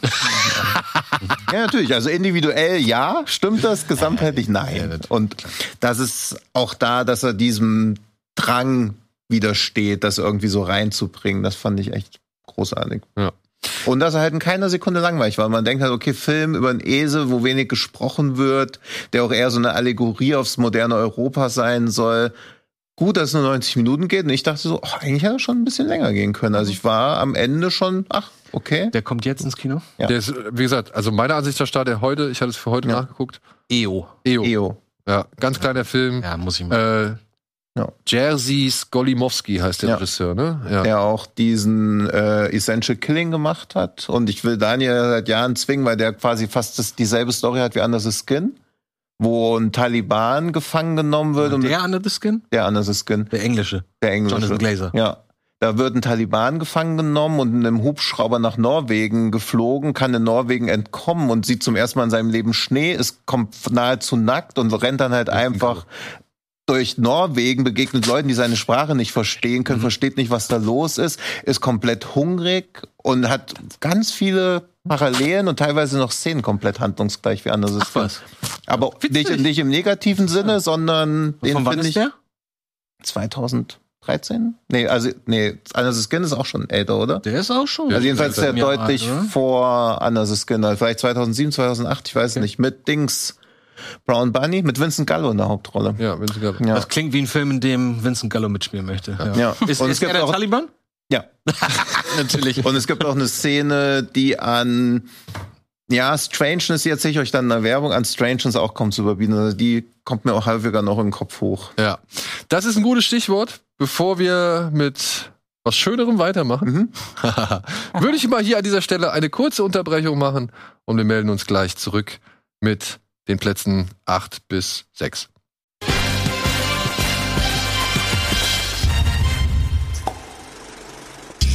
So, da sind wir wieder zurück und zurück mit einfach mal was Schönem. Ja. Also genau. Antjes Platz 8. Jetzt raff Ja. ich diese. Oh, okay. Ja, ich wäre ja sehr stark davon ausgegangen, dass eigentlich ihr anderer Film in meinen Jahrestops ist. Du wahrscheinlich auch. Ja. Wunderschön. Aber je länger ich über den nachdenke, also über wunderschön, desto mehr kann ich dem nicht verzeihen, dass der ja eigentlich über Body Positivity spricht, aber die Hauptrolle dann mit einem Fettsuit rumläuft. Und das ist für mich so ein Verrat eigentlich an der eigentlichen Botschaft, dass wunderschön das für mich mit jedem drüber nachdenken schmälert. Hm. Ähm, aber ich mag ja Caroline Herford als Regisseurin wahnsinnig gern. Sie hat ja auch noch diesen Film gemacht, über den ich mich sehr nett äh, mit deiner Frau dann nach dem Kinofilm noch ausgetauscht habe, über äh, minutenlange WhatsApp-Nachrichten. Und ähm, es geht um eine Frau, ich glaube Anfang der 40er soll sie sein im Film gespielt von Caroline Herfurth, die feststellt, sie möchte ein Kind haben. Also der Film endet, äh, beginnt mit einer, der Film beginnt mit einer Abtreibung, die sie macht, weil sie und ihr damaliger Partner zum Zeitpunkt der Schwangerschaft noch kein Kind haben wollen. Und zwei, drei Jahre später verlässt er sie. Und sie hat dafür aber letzten Endes ihren Kinderwunsch so gesehen nicht erfüllt. Und sie denkt sich, wozu brauche ich einen Mann? Ich will eigentlich einfach nur ein Kind. Und ähm, parallel dazu wird eine Familiengeschichte erzählt über eine, ja, ich weiß gar nicht, wie die Schauspielerin heißt, man hat sie gerade gesehen, über eine alles andere als vorbildliche Mutter, die sehr stark mit einem Alkoholproblem zu kämpfen hat. Und was die Familie gerade so ein bisschen entzweit, weil ähm, die von Caroline Herfurth gespielte Figur immer noch daran festhält, ihrer Mutter zu helfen. Und ihre Schwestern, inklusive Nora Tschirner, halt sagen so jetzt, wir helfen ihr, indem wir sie jetzt endlich mal alleine lassen. So. Und das ist so eine Mischung aus wirklich, so doof das klingt, halt Drama und Komödie. Also es gibt wenige Filme, die wirklich mal diesen Begriff verdienen, weil ich finde, viele Tragikomödien gehen ja eigentlich dann doch am Ende mehr in die. Comedy-Richtung. Und der hat hier Szenen, also es wird unter anderem eine sehr, sehr blutige Fehlgeburtsszene gezeigt, in der Nora Tschirner schauspielerisch, ich habe sie selten, selten so gut gesehen. Und am Ende, das Einzige, was mich ein bisschen stört, ist, dass es natürlich noch die obligatorische Liebesgeschichte gibt, wo die Frage besteht, wenn er 15 Jahre jünger ist, eigentlich in einem ganz anderen Punkt im Leben steht und sie aber hauptsächlich gerade als Wunsch hat, ich möchte ein Kind und warum denn jetzt mit einem 15 Jahre jüngeren Mann? Das ist ja schon mal schiefgegangen. Ähm, das hätte ich jetzt nicht gebraucht, weil ich finde, die Familiengeschichte rund um diese alkoholkranke Mutter ist eigentlich somit das Stärkste am Film und Nora Tschirner. Aber das ist der Film, der mir letzten Endes auch aufgrund dessen, dass er eben nicht so gefällig ist wie, wie wunderschön ähm, und nicht so, muss man am Ende sagen, nicht so verlogen, ähm, mir viel positiver in Erinnerung geblieben Hm. ist. Ja, meine Frau war auch recht angetan von Ja. dem. Und wie gesagt, mal auch die Konsequenz dann am Ende zu sagen, so, und das Happy End ist, dass die Familie eben nicht zusammenbleibt und immer zusammenhält, fand ich für einen deutschen Film sehr mutig. Also eigentlich liegt sich die Familie in einem deutschen Film am Ende immer glücklich Hm, im ja. Arm. Und das ist hier nicht das, worauf es hinausläuft. Hat den einer von euch gesehen? Nee, Ja, ich klingt aber nicht uninteressant, muss ich sagen. Der Wunderschön hat aber trotzdem äh, doch recht erfolgreich. erfolgreich. Ne? Also habe ich auch gesehen, der hat ziemlich viele Leute ins Kino gelockt, äh, was ja auch dann insofern positiv ist. Wie gesagt, ich mag den auch, aber es ist einfach diese eine Entscheidung, wo ich mir denke, du willst doch eine Anerkennung für alle Körperformen schaffen. Warum spielt denn Caroline Herfurth dann eine Frau mit Fettsuit? Also dann Weil caste du, doch glaube ich, dem. Publikum ja auch nur nicht die wirkliche Realität zumuten kannst, Mhm. sondern so eine Anmutung. Aber das kannst du ja bei den anderen Figuren kannst du das auch komplett. Und da zeigen sich dann auch die Schauspieler Ja, eben aber ich- unperfekt vor der Kamera und halt wie sie Aber ich finde auch, das ist immer so eine Unperfektion. Es ist auch so ein bisschen wie dieses, wo Charlize Theron für Monster den Preis, weil sie sich so hässlich macht und die richtige Und weil sie Darstellerin sehr gut war in dem Film. ja, und die richtige Darstellerin sitzt im Gefängnis und Mhm. sieht im Gefängnis, krass, jemand kriegt Preise, weil er sich traut, so hässlich zu sein ja, wie das ich. stimmt. Ich fand das auch und komisch, das ist ja. bei Wunderschön auch so, finde ich, mein und nur mein aus so einer rein weiße Cis-Mann-Perspektive, dass da ja auch keine wirkliche Hässlichkeit oder keine wirkliche krankhafte Fettleibigkeit gezeigt wird, sondern es ist alles noch in so einem Rahmen, wo der Großteil der Gesellschaft sich denkt, oh, okay, das ist noch okay, aber es wird halt nicht so Plattenbaufettheit oder so gezeigt oder was dann auch in vielen so Kabel 1 Dokus oder so dann so Ja, gezeigt wird, wo du so denkst, okay, das ist wirklich schon bei aller Body Positivity, das ist trotzdem auch gesundheitlich problematisch, das wird da ja gar nicht gezeigt, das bleibt ja alles noch in so einem akzeptablen Rahmen. Wohlfühlrahmen. Außer ge- ausgerechnet bei der, die sich fast zu Tode hungert. Also Ja, ja, aber das Magersucht, also Genau, das kann ja ist- nicht das ist so skinny doof, genug sein, so doof das ja eben so Ja. doof das ja klingt, aber das es ist ein anerkanntes Problem irgendwie. Also Magersucht mehr Ja. als Fettleibigkeit, habe ich so das Gefühl. Ja. Gut. Kommen wir zu dem achten Platz von Andy. Ein Film, der mir nichts sagt und ich bin gespannt. Stay on Board. The Leo Baker Story. Ja, gut. Also. Das ist ja meine Liste, ne? kommt noch ein Film, wo am Anfang keine So, das geht VHS-Kassette in den Rekorder Also das ist eine äh, Doku, ich sehe gerade, ich bin mir nicht sicher, aber scheinbar auf Netflix habe ich die gesehen, über Leo Baker, ehemals bekannt als Lacey Baker. Ähm, wenn man sich ein bisschen mit dem Skaten auskennt, ähm, dann kennt man die schon seit zehn Jahren, in Anführungsstrichen sie. Also sie war, sie ist als Mädel geboren und wir wussten alle, ja, sie ist lesbisch oder irgendwas in der Art, ist auch egal. Ähm, und dann hat sie sich irgendwann dann tatsächlich zur äh, Operation entschieden und lebt jetzt seit, ich glaube, zwei Jahren oder drei Jahren unter dem Namen Leo, also als offiziell als Mann. So. Und äh, das ist eine super faszinierende Geschichte. Natürlich umso mehr, wenn man sich da ein bisschen mit auskennt und wenn man im Skateboarding sich so ein bisschen wohlfühlt und sich ohnehin für sie oder ihn oder wie auch immer, sagt man jetzt sie Er, ihn. Man sagt ihn. Die alte Identität wird nicht mehr und erwähnt. they, was ist mit they? Das ist dann Ja, das ist halt, dafür gibt's nicht so die Entsprechung hier in Ah, Deutschland. okay. Weil das wäre dann, da müsstest du die Mehrzahl nennen. Also müsstest du immer eine Mehrzahl Ja, sprechen. ich weiß mich gar nicht, gar nicht ob, ob er oder sie sich jetzt eigentlich. Ja, ist auch egal. Äh, Also soweit ich, pass auf, Ja. soweit ich das kenne, ist, wenn jemand sich entschieden hat, das Geschlecht zu wechseln, dann möchte man auf jeden Fall in, in der neuen Geschlechtsform Ja, angesprochen so dachte ich werden. das auch. Ich bin nur von diesem they- halt. Für, Ja, ja. Ob, ob Und- das für Menschen sind, die sich in beiden Körpern. Dann möchte man die alte Identität auf jeden Fall hinter sich lassen, die soll dann halt nicht mehr erwähnt werden. So, aber das ist sehr interessant, ähm, diesen ganzen Weg zu sehen. Und mich hat das berührt. Ich war, war ehrlich gesagt, ich, ich, ich gucke mir natürlich ein bisschen zu viel Skate äh, Dokumentation an. Ähm, und mittlerweile ist es auch nicht mehr so so ergreifend oder so interessant. Man denkt man, na gut, jetzt hat man doch schon irgendwie alles zu dem Thema gesehen. Aber das war jetzt natürlich noch mal eine Sichtweise, die ich sehr interessant und sehr spannend fand. Mhm. Und dann hast du auf Platz sieben Top Gun Maverick. Den habe ich. Was- ja. Pass auf, auf den würde ich später nochmal zu sprechen kommen. Okay. Ja? Mhm. Oder? Das, dann können wir den. Ja. ja? Ich muss gestehen, ich, ich sag noch einen Satz dazu. Ich habe das Gefühl jetzt gerade, ich habe den da reingepackt, weil ich ein bisschen schlechtes Gewissen hatte, wenn ich ihn nicht reingepackt hätte, weil ich irgendwas, weil ich dachte, was die Leute vielleicht mögen. Aber ja gut, kommen wir gleich nochmal drauf zu sprechen. Fällt mir jetzt gerade so auf. Ich hätte ihn, glaube ich, in die Top Ten gepackt, wenn es nach inszenatorischer Finesse ginge. Also eher im Sinne von. Ach, ihr müsst euch keine Sorgen machen. Ich Der finde den. kommt nochmal vor. Nein, aber ich finde den Film äh, handwerklich besser, als ich ihn emotional finde. Mhm. Das meine ich. Ja, ja. Okay. Sehe ich auch so. Aber wo wir dann schon bei Action sind, dann kann doch Tino direkt mit Action weitermachen, mit einem Film, den ich auch gesehen habe. Es war mein zweiter Bollywood-Film in diesem Jahr im Kino. Tamil. Entschuldigung, Entschuldigung, ja, Entschuldigung. Also das einfach indisch, Hollywood-Film, weil- ja, ja. indischer, mein zweiter indischer Film im Kino dieses Jahr. Und auch, ihr- auch dieser Film war sehr, sehr laut. Es ist KGF 2. Mhm. Und die Handlung von KGF 2 zu beschreiben, ist ein bisschen schwierig. KGF ist die Abkürzung. Der Film baut auf einem Vorgängerfilm auf. Da geht's eigentlich um, um Superhelden, der sein eigenes äh, Bergbau-Imperium ja, um einen aufbaut. Scarface-artigen Gangster, der aber wie immer ein Gangsterfilm ja immer von den richtigen Leuten das Geld nimmt und deswegen dann schnell zu einem Helden verklärt wird, eben weil er diese, also KGF ist die Abkürzung für Kangala, Korala, also ich weiß auch nicht, für was das K, Goldfields, also für unterirdische Minen, in denen Gold abgebaut wird und die hat er im ersten Teil quasi erobert und betreibt die jetzt mit seiner Mischung aus, ja, es sind halt Kindersklaven und normalen Minenarbeitern, von denen auch nie ganz klar wird, in welchem Abhängigkeitsverhältnis sie zu ihm stehen. Aber, Aber sie jeden Fall, verehren ihn alle.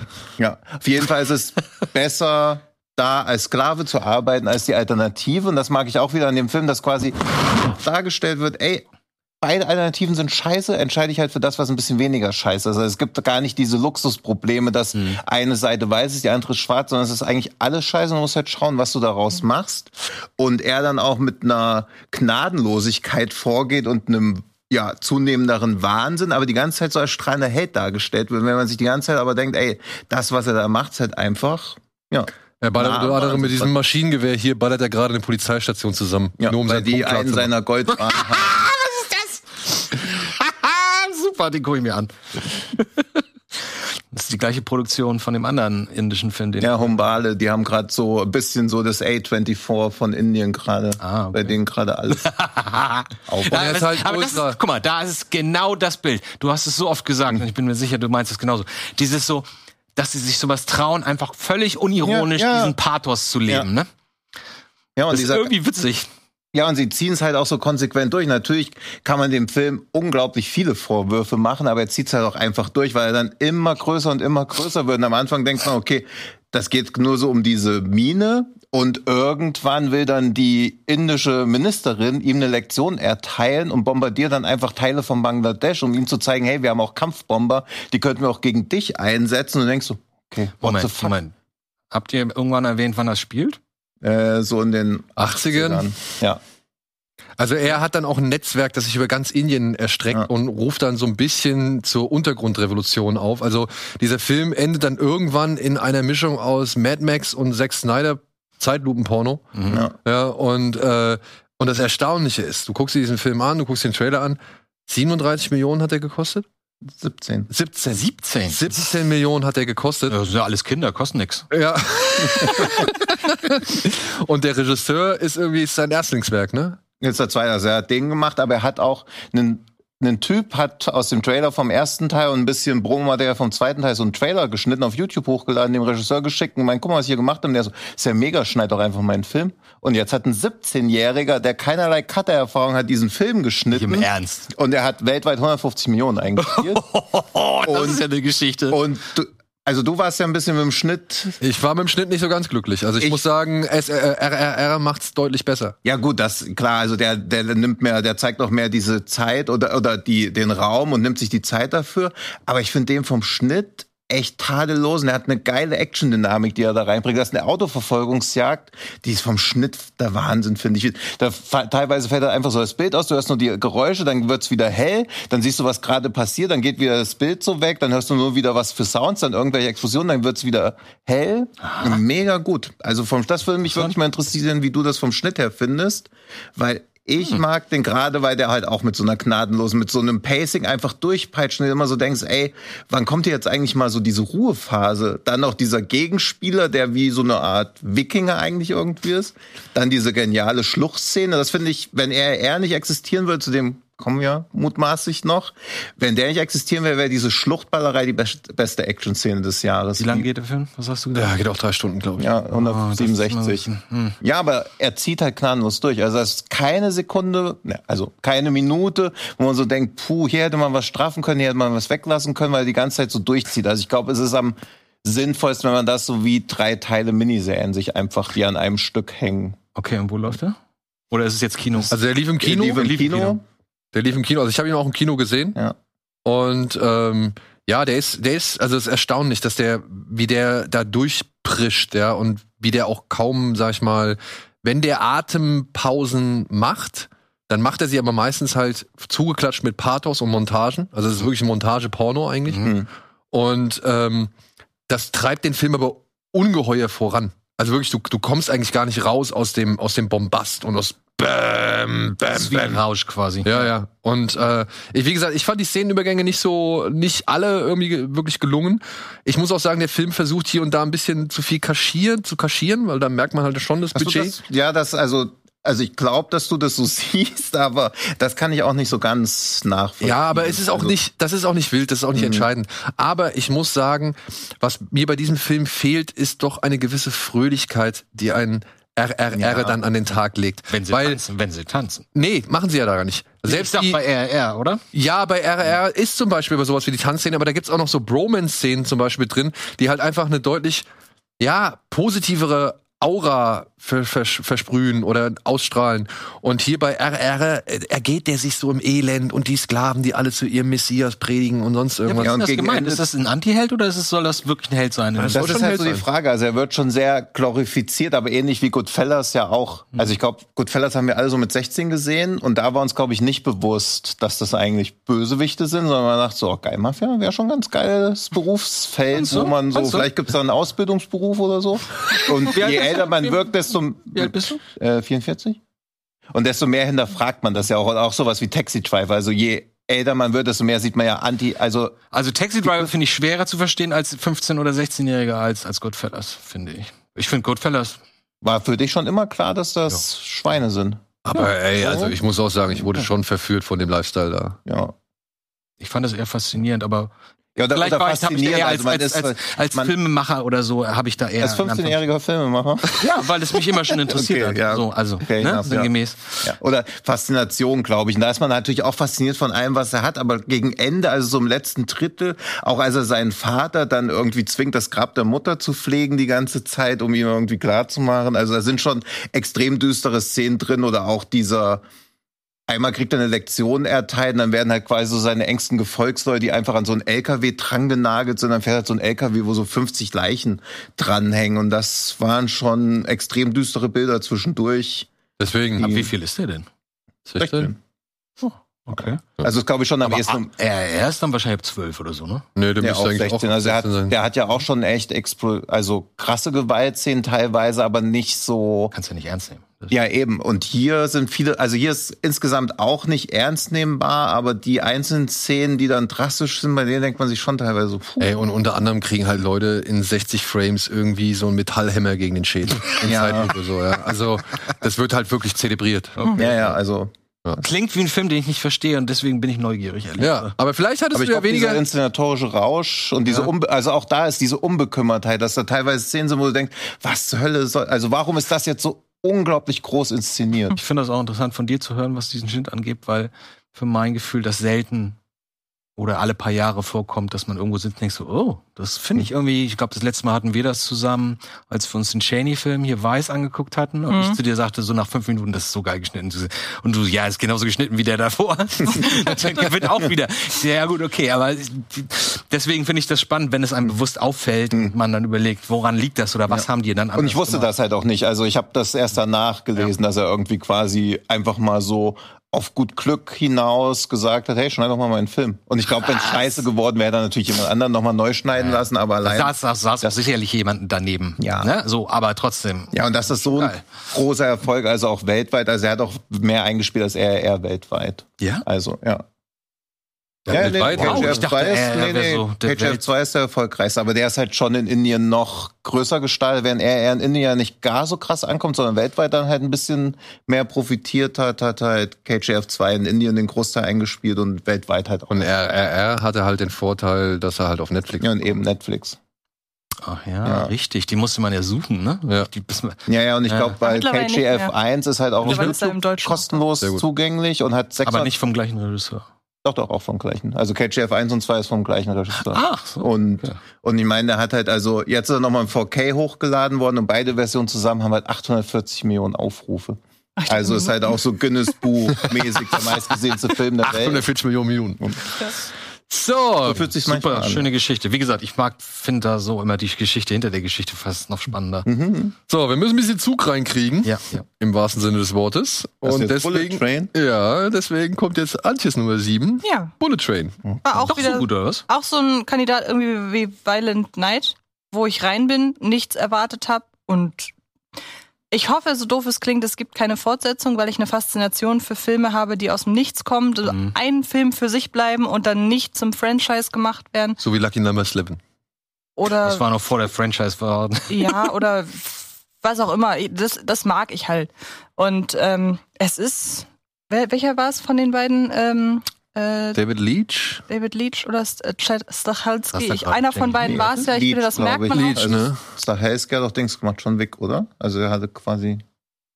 Jedenfalls, ähm, wie ich finde, super besetzt mit einem tollen Tempo. Was ihm nicht ganz so zu gut oder so gut steht, sind die Szenen von außen, wenn man mal rausgeht aus dem Leach. Zug.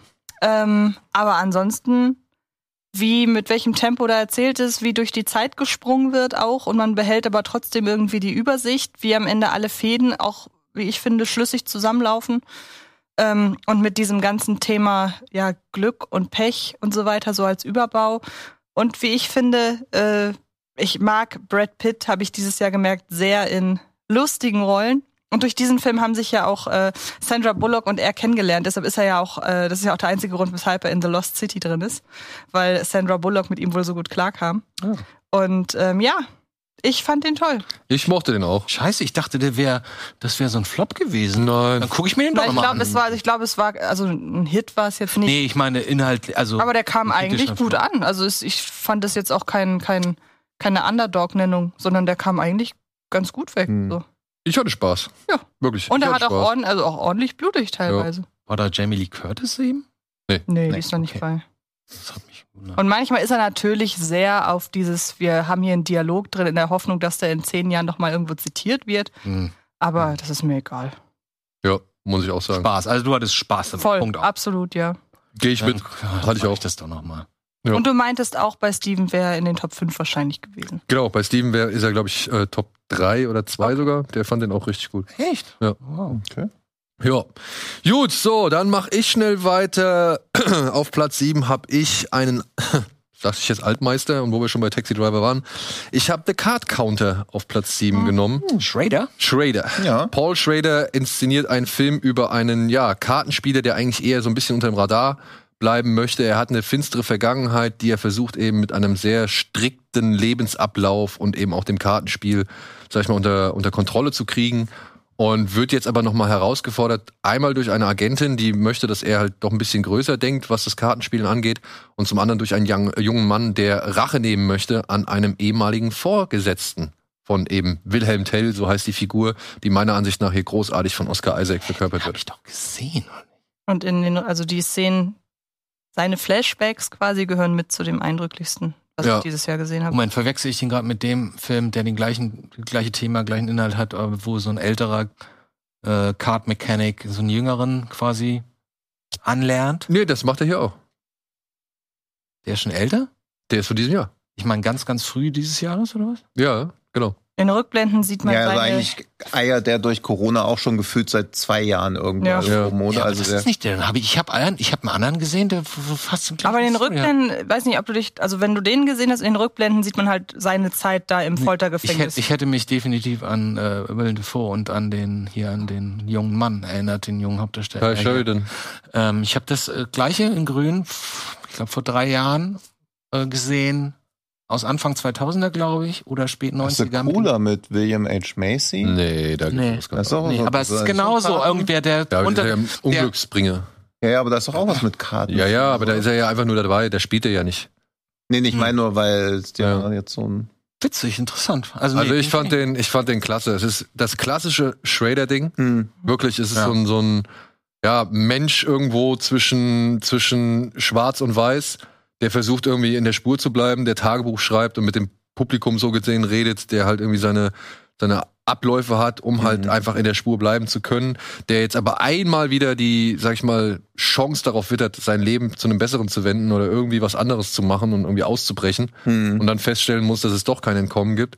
Und obwohl der Schluss auch nicht wirklich positiv ist, muss ich sagen, ja, war diese, genau diese Berührung da, fand ich, das war ein sehr schönes Endbild. Und irgendwie hat es dann doch eine gewisse Hoffnung ausgestrahlt. Und alle, Tiffany Haddish, glaube ich, ist es, die da mitspielt, Willem Dafoe, Ty Sheridan und halt vor allem Oscar Isaac, klasse. Also ich fand das, der hat mich wieder genauso gekriegt.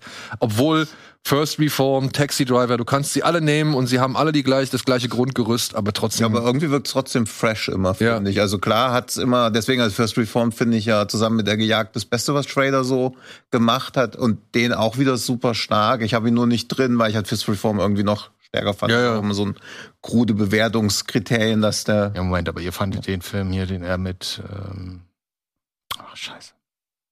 Wer ist die Schauspielerin? Lindsay Lohan. Ja, Ja, mit Lindsay dieser. Canyons, der war okay. Das war, ich wollte gerade sagen, Ja, der- okay. der war das, nicht so Nee, doll. das war aber, glaube ich, auch, wo er sich mal. Aber hast du mal diese ganze Entstehungsgeschichte Ja. in dem Film gelesen? Ja, ja. Ja, und deswegen, also Deswegen habe ich den Film gesehen, weil ja, ja, genau. Ja, aber, aber ich glaube, die das. Entstehungsgeschichte. aber was willst du dann, was willst du denn mit so einer Person, Entschuldigung, aber ich, ich kenne sie nicht persönlich, aber das, was in diesem Artikel da beschrieben worden ist, was Lindsay Lohan da gemacht hat und was das für ein Trouble war, mit so einer Frau so einen Film zu gerade drehen, zu der Zeit. gerade zu der Zeit, ey, da, da, da erwarte ich jetzt auch nicht, dass da irgendwas Vernünftiges bei Ja, das war halt, glaube ich, was, was man einfach aufhören müsste, wie im Berliner Flughafen, aber es ist schon zu viel Geld drin und dann wird halt weitergemacht und dann kommt sowas raus. Also.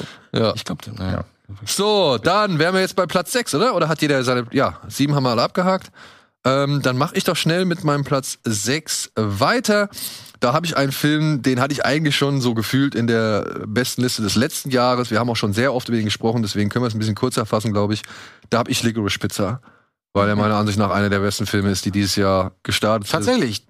Ja. Wow, ich hätte auch gedacht, dass der nicht so doll ist. Mein bisher liebster Paul, äh, Paul Thomas Anderson. Ja, also es geht halt hier um einen jungen Mann, der sich in eine etwas ältere Dame verliebt. Äh, er geht noch zur Schule, sie ist schon berufstätig und will nicht wahrhaben, dass das eigentlich, ja, dass er wirklich in sie verliebt ist und beziehungsweise, dass das vielleicht auch potenziell jemand ist, mit dem sie halt äh, eine Beziehung führen könnte und wie die beiden zueinander finden und welche Geschäfte sie dabei tätigen und welche Dinge sie dabei leben, unter anderem mit dem damaligen Lebensgefährten von Barbara Streisand, dem Produzenten von Wild Wild West. Und Moment, Moment. Das Ja, ja. ist er? Bradley Cooper spielt hier, äh, Oh, wie, heißt der? Ich hab's vergessen. leider. Ah, Producer. Das Äh, ist der Hairstylist, ne? Genau, der Hairstylist. Hm. Ähm, Nein. Tony, nee, nicht Tony. Moment.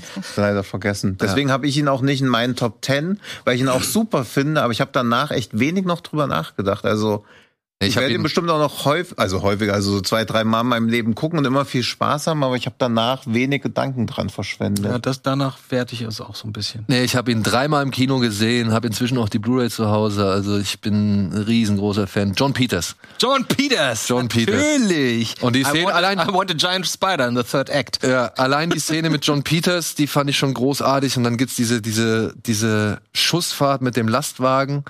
Äh, die fand ich auch fantastisch. Also da, und dann auch die Szene mit Sean Penn, wenn er da über diesen brennenden Haufen springen will, auch großartig. Also wirklich, dieser Film hat gerade so in der zweiten Hälfte eine Aneinanderreihung an, an tollen Sequenzen. Und dieses, ja, ewig. Und auch so viele Szenen, die nicht im Film vorkommen. ja, gut, die. ja, ja also Ja? so viele Szenen drin? im Trailer, nee. Und ich musste bei der, bei dem, wahrscheinlich sehen alle Schulen, Highschools in den USA gleich aus, aber ich musste die ganze, ich war ein bisschen wehmütig, als sie so das Schulgelände gezeigt haben. Und dann musste ich an Assassination Nation denken und dachte so, so, das kann so auch harmonisch sein. Es muss nicht immer eskalieren. Ja. Ey, und ich mag den Film. Ich finde toll, wie er ausgestattet ist. Ich finde toll, wie er inszeniert ist. Der Sohn von Philip Seymour Hoffman äh, für seine erste Rolle macht es großartig. Alana Haim als, als weibliche Hauptrolle ist auch einfach toll, wie sie mit ihrer Schwester oder ihrer Familie zofft. Äh, I know you're a thinker. Thinker, think. Was ist der Sohn von? Das ist der Sohn, Mann äh, Sohn Philipp, oder was? von Ja. Philip Seymour Hoffman. Und er macht es, der macht es gut. Ja. Der macht es wirklich gut. Also Licorice Pizza für mich einer der besten Filme, die dieses Jahr gestartet ist. Ja, dann gucke ich mir den halt auch nochmal an. So, dann, äh, was, mit welchem Film können wir halbwegs schneller machen? Tino, komm, Red Rocket. Ja, super. Ja. Platz 6, Habt ihr den deutschen Titel mitbekommen? Als der mit der Hunderute. Ja, also der ist extrem dumm, aber Ja. Red Rocket wird ja Umgang. Ich weiß, ich also, weiß, also es weiß. ergibt Sinn, aber es ergibt, also es fühlt sich aber dann Ja. Ja. irgendwie erräudiger, der deutsche Titel. Ein Ex-Pornostar kehrt zurück in seine Heimat, um wieder Fuß zu fassen und äh, wieder ein bisschen Ja, klar zu kommen. Und ist halt unglaublich charming, aber reißt halt alle immer weiter mit rein, weil er halt komplett nur an sich selbst denkt, an seinen eigenen Vorteil. Man irgendwie alle zehn Minuten im Film muss man sich wieder selbst so einnorden, dass das, was er macht, ja richtig hinterfotzig ist, aber er ist halt auch so liebenswert. Also, das macht unglaublich Spaß, ihm dabei zuzuschauen, wie er sich immer weiter reinreißt, wie er auch gar nicht anerkennen will, dass seine Pläne gar nicht seinen Talenten entsprechen, dass er halt immer zwei Nummern zu groß denkt, gar nicht so clever ist für das, was es sich hält. Und ja, ich mochte diese Unaufgeregtheit auch, dieses Beiläufige. Das ist ja fast wie so ein Slice of Life Film. Aber der auch Beste wieder. von den dreien? Von seinen dreien? Ähm, Beste, oder? oh, der Beste, ich weiß es ich nicht. finde schon. Ich Aber er ist auch der eigentlich, leichteste. Ja? Ja, aber also ich, ich mag den Tangerine, weil der Tangerine Ja. halt so in diesem Anstrengungslevel irgendwie richtig, weil er dieses Anstrengungslevel Mhm. geil erzeugt. So, ich mag den Florida Project, weil er halt so schön ist. Ich finde halt auch, dass es wie so eine Trilogie schon fast ist, Ja. die halt nicht. Ich meine, nicht ohne Grund nutzen sie die gleiche, den gleichen Font, die gleiche Ja, ja. Schriftart. Also ich glaube, das ist auch so. Also das ist ja Sean Bakers Sexarbeiter-Trilogie, also wo er immer einen unterschiedlichen Be Beruf aus dem Sexbusiness rausgezogen hat. Und hat auch immer Leute, die da drinnen halt jetzt nicht komplett scheitern, aber natürlich auch immer strugglen und die und das meisten spielt immer in irgendwelchen, in irgendwelchen kleineren Städten Ja. oder Vororten, ne? Ja. weil du ja auch Sexarbeit nur bis zu einem bestimmten Alter machen kannst, ohne in irgendwelche Kinks dann reinzugeraten. Und hier ist es ja auch schon so, dass er noch nicht komplett jämmerlich ist, aber irgendwie wird er halt doch Er ist schon immer jämmerlich. jämmerlicher gegen Ende hin. Aber er selber will es ja auch gar nicht einsehen. Und dieses Midlife-Crisis-artige, was er da noch hat und dieses verschmitzte. Und dann nimmt der Film ja dann noch auf einmal einen recht düsteren Turn eigentlich. An spätestens ab dem Punkt ist ja auch diese Unbeschwertheit, weil wo man so denkt, ah, eigentlich ist es so ein Schlitzer und am Ende merkst du ja, okay, nee, eigentlich reißt er alles schon mit ins Verderben. Ja. Mich hat der so ein bisschen an King of Staten Island erinnert. Ja, Und ein ich bisschen finde, es ist einer der Filme mit dem besten Ende, das so on point ist. Mhm. Staten Island? Dieses, nee, nee, nee. Nee, der, Okay. der, ja. Ja. Also der, der- auch die Idee Ja, ja, das dahinter ist und. Also du wirst die super. Backstreet Boys danach mit anderem Auge sehen. Ja, Okay. nach Adams Äpfel das zweite Mal. okay. nee, echt gut. Tolles Ja. Erzählkino. Toller, toller, Ja. toller Film, Ist es nicht schön, Fall. dass es so einen Typen gibt, der einfach mit seinem, mit seinem iPhone damals einfach mal seinen Film dreht und dann wird das ein Ja. Erfolg und dann dreht er weiter solche Ja. Filme. Ja, inzwischen ist er bei 16 mm schon angekommen. Oh, echt? Das, Ja, ja, ich wollte 16 gerade fragen, weil das sieht irgendwie komisch aus, der Look, aber Nee, nee, 16? 16 okay. Millimeter, ja. Geil. Ja, Platz 6 von Antje ist ein deutscher Film, der auch hierzulande immer noch im Kino läuft. Mhm. Ja, der tatsächlich einen richtig schönen kleinen äh, ja, Dau- Dauerlauf hingelegt hat und sich irgendwie so hält, dass er von Kinos immer noch gespielt wird, weil offenbar Leute genau die Thematik dieses Films echt anspricht. Mittagsstunde. Ah, ja, sehr schön. mit Charlie Hübner in der Hauptrolle. Er spielt, also es spielt auf dem platten Land in einem fiktiven Dörfchen irgendwo, wahrscheinlich irgendwo. oh, Ich hätte jetzt Ostfriesland oder irgendwie gesagt, auf jeden Fall, wo man normalerweise Plattdeutsch spricht. Und er kommt für ein Jahr in seinen Heimatort und ähm, möchte dort seine er sagt immer Mutti und Faddy, aber es sind eigentlich seine Großeltern, aber die haben ihn halt aufgezogen. Und beide sind mittlerweile dement. Und er hat sich vorgenommen, er möchte diese beiden für ein Jahr pflegen, weil sie immer für ihn da waren. Und für dieses eine Jahr unterbricht er sein normales, in Anführungsstrichen, Professorenleben in irgendeiner Großstadt. Und ähm, dann sehen wir auf der einen Seite halt, wie er mit dieser Situation umgeht, wie er auch halt viele Leute aus seiner Kindheit wieder trifft. Und in Rückblenden wird eben erzählt, wie es da zu seiner Kindheit, Kindheitszeit war. Und für mich, ähm, zum einen, der Film, was ich so faszinierend finde, wurde zweimal wirklich gedreht. Und zwar der eine halt komplett auf Hochdeutsch und der andere Hälfte Plattdeutsch, Hälfte Oh, wow. Hochdeutsch. Also nicht nachsynchronisiert, sondern wirklich zweimal gedreht. Ähm, und für mich handelt der Film sehr stark von Vergänglichkeit, was du halt auf der einen Seite über die Person und insbesondere über seine Eltern, Schrägstrich Großeltern, ähm, da siehst und zum anderen halt anhand des Dorfes, weil es eben auch darum geht, wie sich das Dorf eben über die Jahre verändert hat durch Modernisierung, wie man dachte, so jetzt wird alles besser, weil jetzt haben wir bessere äh, technische Möglichkeiten und in Wirklichkeit sorgt das aber auch dafür, dass sich die Menschen entzweien und solche Sachen. Dann haben wir Charlie Hübner, der glaube ich, den ich noch nie besser gesehen habe.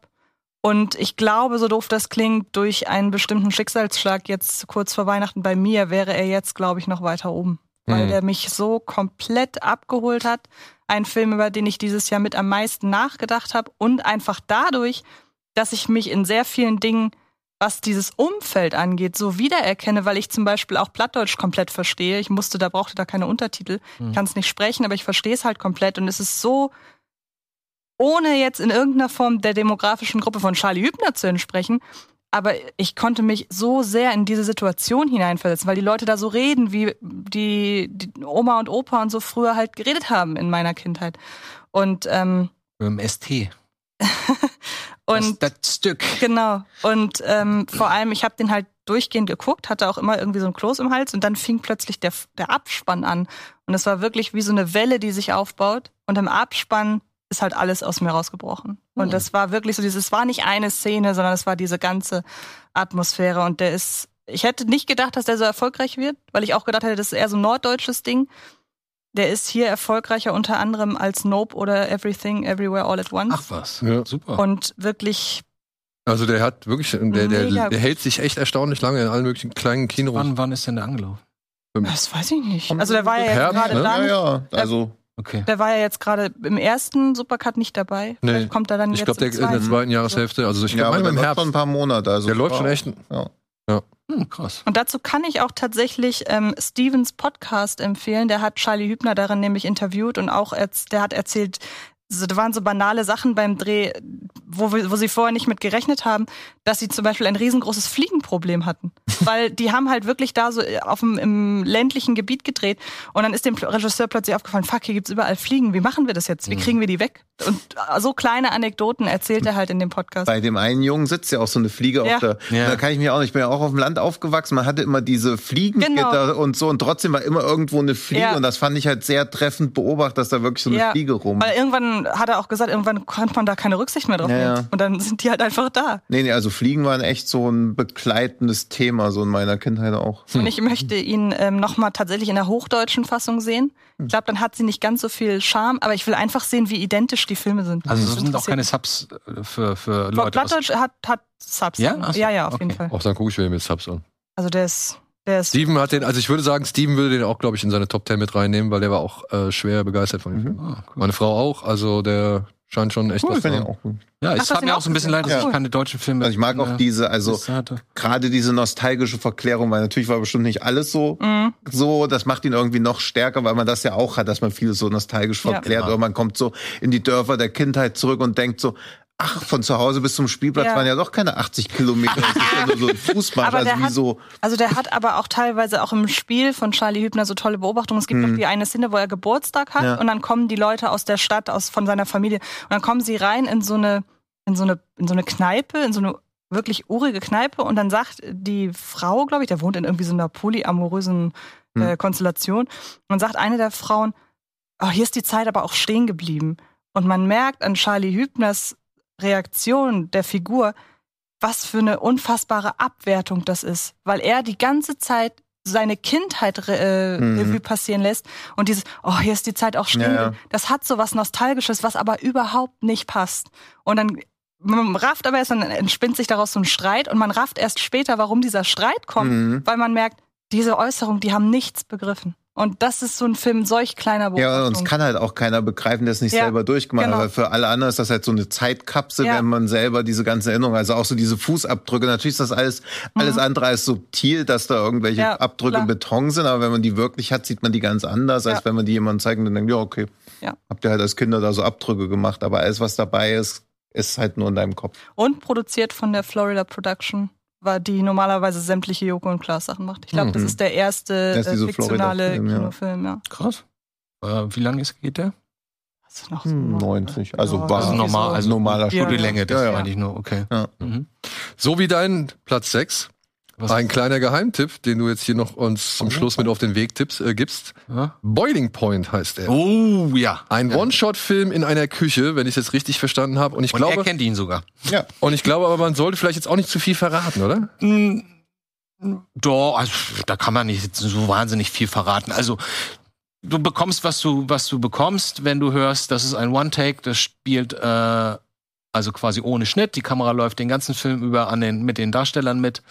Und es ist der äh, wichtigste Abend des Restaurants im Jahr. Und es gibt natürlich diverse Probleme, die es zu bewältigen gibt. Und es ist ein, wie soll man sagen? Ich finde, das ist ein richtiger, so ein richtiger, so ein Ensemble-Film, weil die alle so stark sind in dem Film. Man kennt vor allem ihn natürlich hier. Der, den haben wir zuletzt den jungen Mann, also ich kenne den aus aus den äh, Guy Ritchie-Filmen und dann war er zuletzt in äh, Das ist doch Tommy, oder nicht? der Dove aus aus äh, Snatch. Aus, aus Snatch, genau. Und jetzt hat er ja zum Glück mit Scorsese ja sogar gedreht im letzten Jahr oder wann das war hier mit mit dem Stephen Graham. Stephen Graham, genau. Äh, aber nicht nur er ist gut, sondern die alle, alle sind richtig schön. Und äh, es gibt wenig Filme, oft, oft wird ja, wird ja so ein typischer One-Take immer dafür benutzt, irgendwie zu sagen, guck mal, wir haben One-Take gemacht. Aber hier macht das halt total Sinn, weil es baut sich automatisch Druck auf. Ne? Weil du es als Zuschauer gewöhnt bist, zu blinzeln und woanders hinzugucken. Hm. So. Oder als normaler Mensch. Ne? Du guckst dahin, machst die Augen zu, guckst dahin. Und hier wirst du halt gezwungen, dahin zu gucken. Ähm, und egal, ob man die Welt der, der Küche in Restaurants spannend findet oder nicht, ich finde es äh, ein sehr unterhaltsamer Film. Und wie gesagt, diese Kamera, die Idee äh, ist nicht nur ein Werbeaspekt für den Film, sondern funktioniert total. Äh, du kannst irgendwann gar nicht mehr fassen, denkst du, Alter, wie, wie Mhm. oft, wie lange haben sie das denn geübt und geprobt und alle sind on point. Dann gibt's plötzlich nach einer Stunde einen ultra emotionalen Ausbruch zwischen verschiedenen Figuren, wo sie streiten. Und denkst du, krass, die haben jetzt eine Stunde. Ich meine, okay, es ist wie Theaterspielen, ne? Aber du bist beim Theater Ja. nicht so nah an den Ja. Leuten dran. Ja. Und die spielen ja auch ganz anders im Theater. Du musst ja laut spielen für die, für die, für die hinterste Reihe und so. Ähm, das war cool. Also es hatte einen ähnlichen Wow- und, und Stromeffekt wie, wie Victoria. Hm. Aber ich finde ihn besser als Victoria. Ja, das ist auch wenn ich, ich liebe Victoria. Ja, ich bin- aber äh, in der Intensität und vom Unterhaltungsaspekt äh, her finde ich den einfach viel, viel, viel besser. Oder Ich und- habe mir direkt auf die Watchlist Ja, gesetzt. ist halt Mach mal. bei mir so ein 2021-Film, also wegen diesen ganzen Corona-Clusterfuck-Releases, aber sonst hätte ich ihn auch in meiner Top 10 drin. Und dann, ich hatte den gesehen, dachte halt auch so krass und er hat halt bei mir auch so diese Anxiety, wie es halt nur so Uncut Gems und Shiva Baby noch hinkriegt, dass man die ganze Zeit so denkt, oh, unerträglich, und ich bin nicht mal vor Ort, aber so richtig, dass man so richtig Herzrasen bekommt, wenn man sich das anschaut. Und dann kam noch Bear und dann dachte ich so, okay, wenn das nur halb so gut wird und dann kommt ja noch die siebte Folge von Bear, die dann halt natürlich schon heiterer als Boiling Point ist. Deswegen alle, die jetzt sagen, sie haben Bear gut gefunden, Die werden das zwinge ja. ich jetzt quasi dazu, den zu genau. gucken. Jeder, der Folge und 7 von der. Bär gut fand, wird Ja, ja. in diesem Film auch gut finden. Boiling Point, The Menu, The Bear. Das Jahr der Küchen. Es war, es waren sehr viele Küchenfilme. Ja, Vielleicht Triangle of Sadness kannst du so ein halb dazu zählen oder ein Viertel. Aber äh, ja, auf jeden Fall Bear, Boiling Point und Dings, Menu. Ja, also und ich wusste gar nichts. Ich, ich habe den irgendwie entdeckt, denkst, hä, was ist das? Küche, okay. Er, ja, ist ganz okay. Und dann One Tag, ich so, oh. also haben sie mich doch ein bisschen damit bekommen. Ne? Ich so, ah, das soll Mich Text halt, sein. ja. Aber dann guckst du ihn an, denkst du so, krass, ich wusste nichts über den Film, nichts, gar nichts. Und er bläst mich fast um. Und ich gucke ja Rosins Restaurant so gern, deswegen habe ich so eine. Ich mag den ja auch. Ja, und deswegen habe ich auch so ein Fable für so Kochsachen, weil bei Rosins auch teilweise unerträglich wie er mit den Leuten umgeht und so halt richtig. Ach so, ich dachte Rossini hättest du gerade gesagt. Nee, Rosini finde ich, Den findest du scheiße wahrscheinlich. ja, Helmut, äh, Helmut Dietl. Ich mag äh, Helmut, ich liebe Helmut Titel.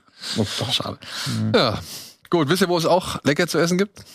Äh, in der Rocket Beans Kantine, weil wir jetzt am Ende der Folge sind. Nee, aber hoffentlich bei den Leuten und den Zuschauern zu Hause, weil jetzt steht Weihnachten vor der Tür und da Ah. gibt es immer hoffentlich lecker Essen. Deswegen Ja. würde ich jetzt mal an dieser Stelle unseren ersten, also unseren Break machen jetzt äh, bei Platz 6. Hier haben wir noch mal alles.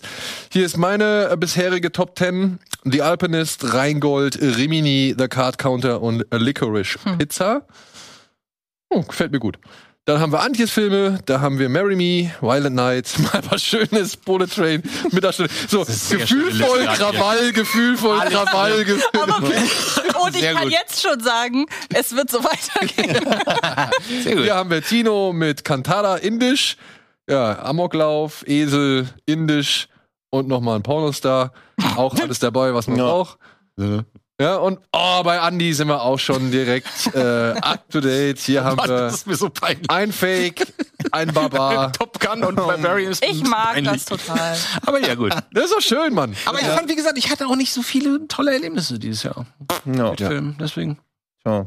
Tja, wir, sind wir gespannt, was, Ja. ob, Ja. die, ob die bis äh, die, die weiteren Platzierungen vielleicht ein bisschen mehr Erlebnis geboten haben. Und an dieser sein. Stelle, wie gesagt, bedanke ich mich herzlich bei euch hier erstmal, aber wir sprechen ja jetzt gleich noch weiter. Und bei euch bedanke ich mich fürs Zuschauen. Ich wünsche euch frohe Weihnachten. Lasst es euch gut gehen, lasst euch schön beschenken. Schenkt auch ordentlich. Ja. Aber vor allem, ey, fahrt ein bisschen runter und gönnt euch alle ein bisschen Entspannung. Unterhaltet euch mal ein bisschen miteinander. Ja. Genau. Einfach Ein mal paar abends schön Filme. unterhalten. Wir hatten, ja- wir hatten wieder ein, ein, ein sehr ereignisreiches, anstrengendes Jahr und ich glaube, jetzt muss man mal den Dampf auch beiseite lassen irgendwie und äh, viel schlimmer kann es auch eh nicht werden. Also Mal ein paar gute Filme gucken. sag Wir haben das noch nicht. zwei Wochen, Andi. Ja, ja, sag das mal nicht. Wir Alter. haben noch zwei Wochen für einen Atomschlag. Mal gucken. Ja, ich denke mal, so ein Erdbeben könnte bestimmt auch noch mal dazwischen. Ja, haben wir ja nicht so viele schlimme hier. Nee, hier nicht, aber weltweit. Ja, ach so, ich denke natürlich nur für Deutschland, weißt du, so wie früher. Kennt ihr das noch aus den Nachrichten? Äh, In Australien sind 748.000 Menschen beim Erdbeben gestorben. Zum Glück gab es keine Deutschen. Ja. Ach so, ja. Oder auch die ist auch Deutsch unter den Opfern. Keine, so, ja, ja. genau, da hat, da hat, Flugzeug da hat 270 Tote, hat darunter noch, drei Deutsche. das hat Stucki ja. noch als Buchtitel, glaube ich. Ja, ja. Kann, kann den irgendwann benutzen. So. Ja. Ich habe noch ein Videoaufnahme, wie wir das damals verarscht haben, so in 1990. Hm. Egal. Gut, Gut. versuchen wir es halbwegs positiv. Frohes Fest. Macht's gut. Frohes wir sehen uns am 29.12. wieder. Da kommt der zweite Teil. Dann haben wir eine Woche Pause und dann sind wir ab dem 12.01.2023 wieder da. Tschüss. Tschüss.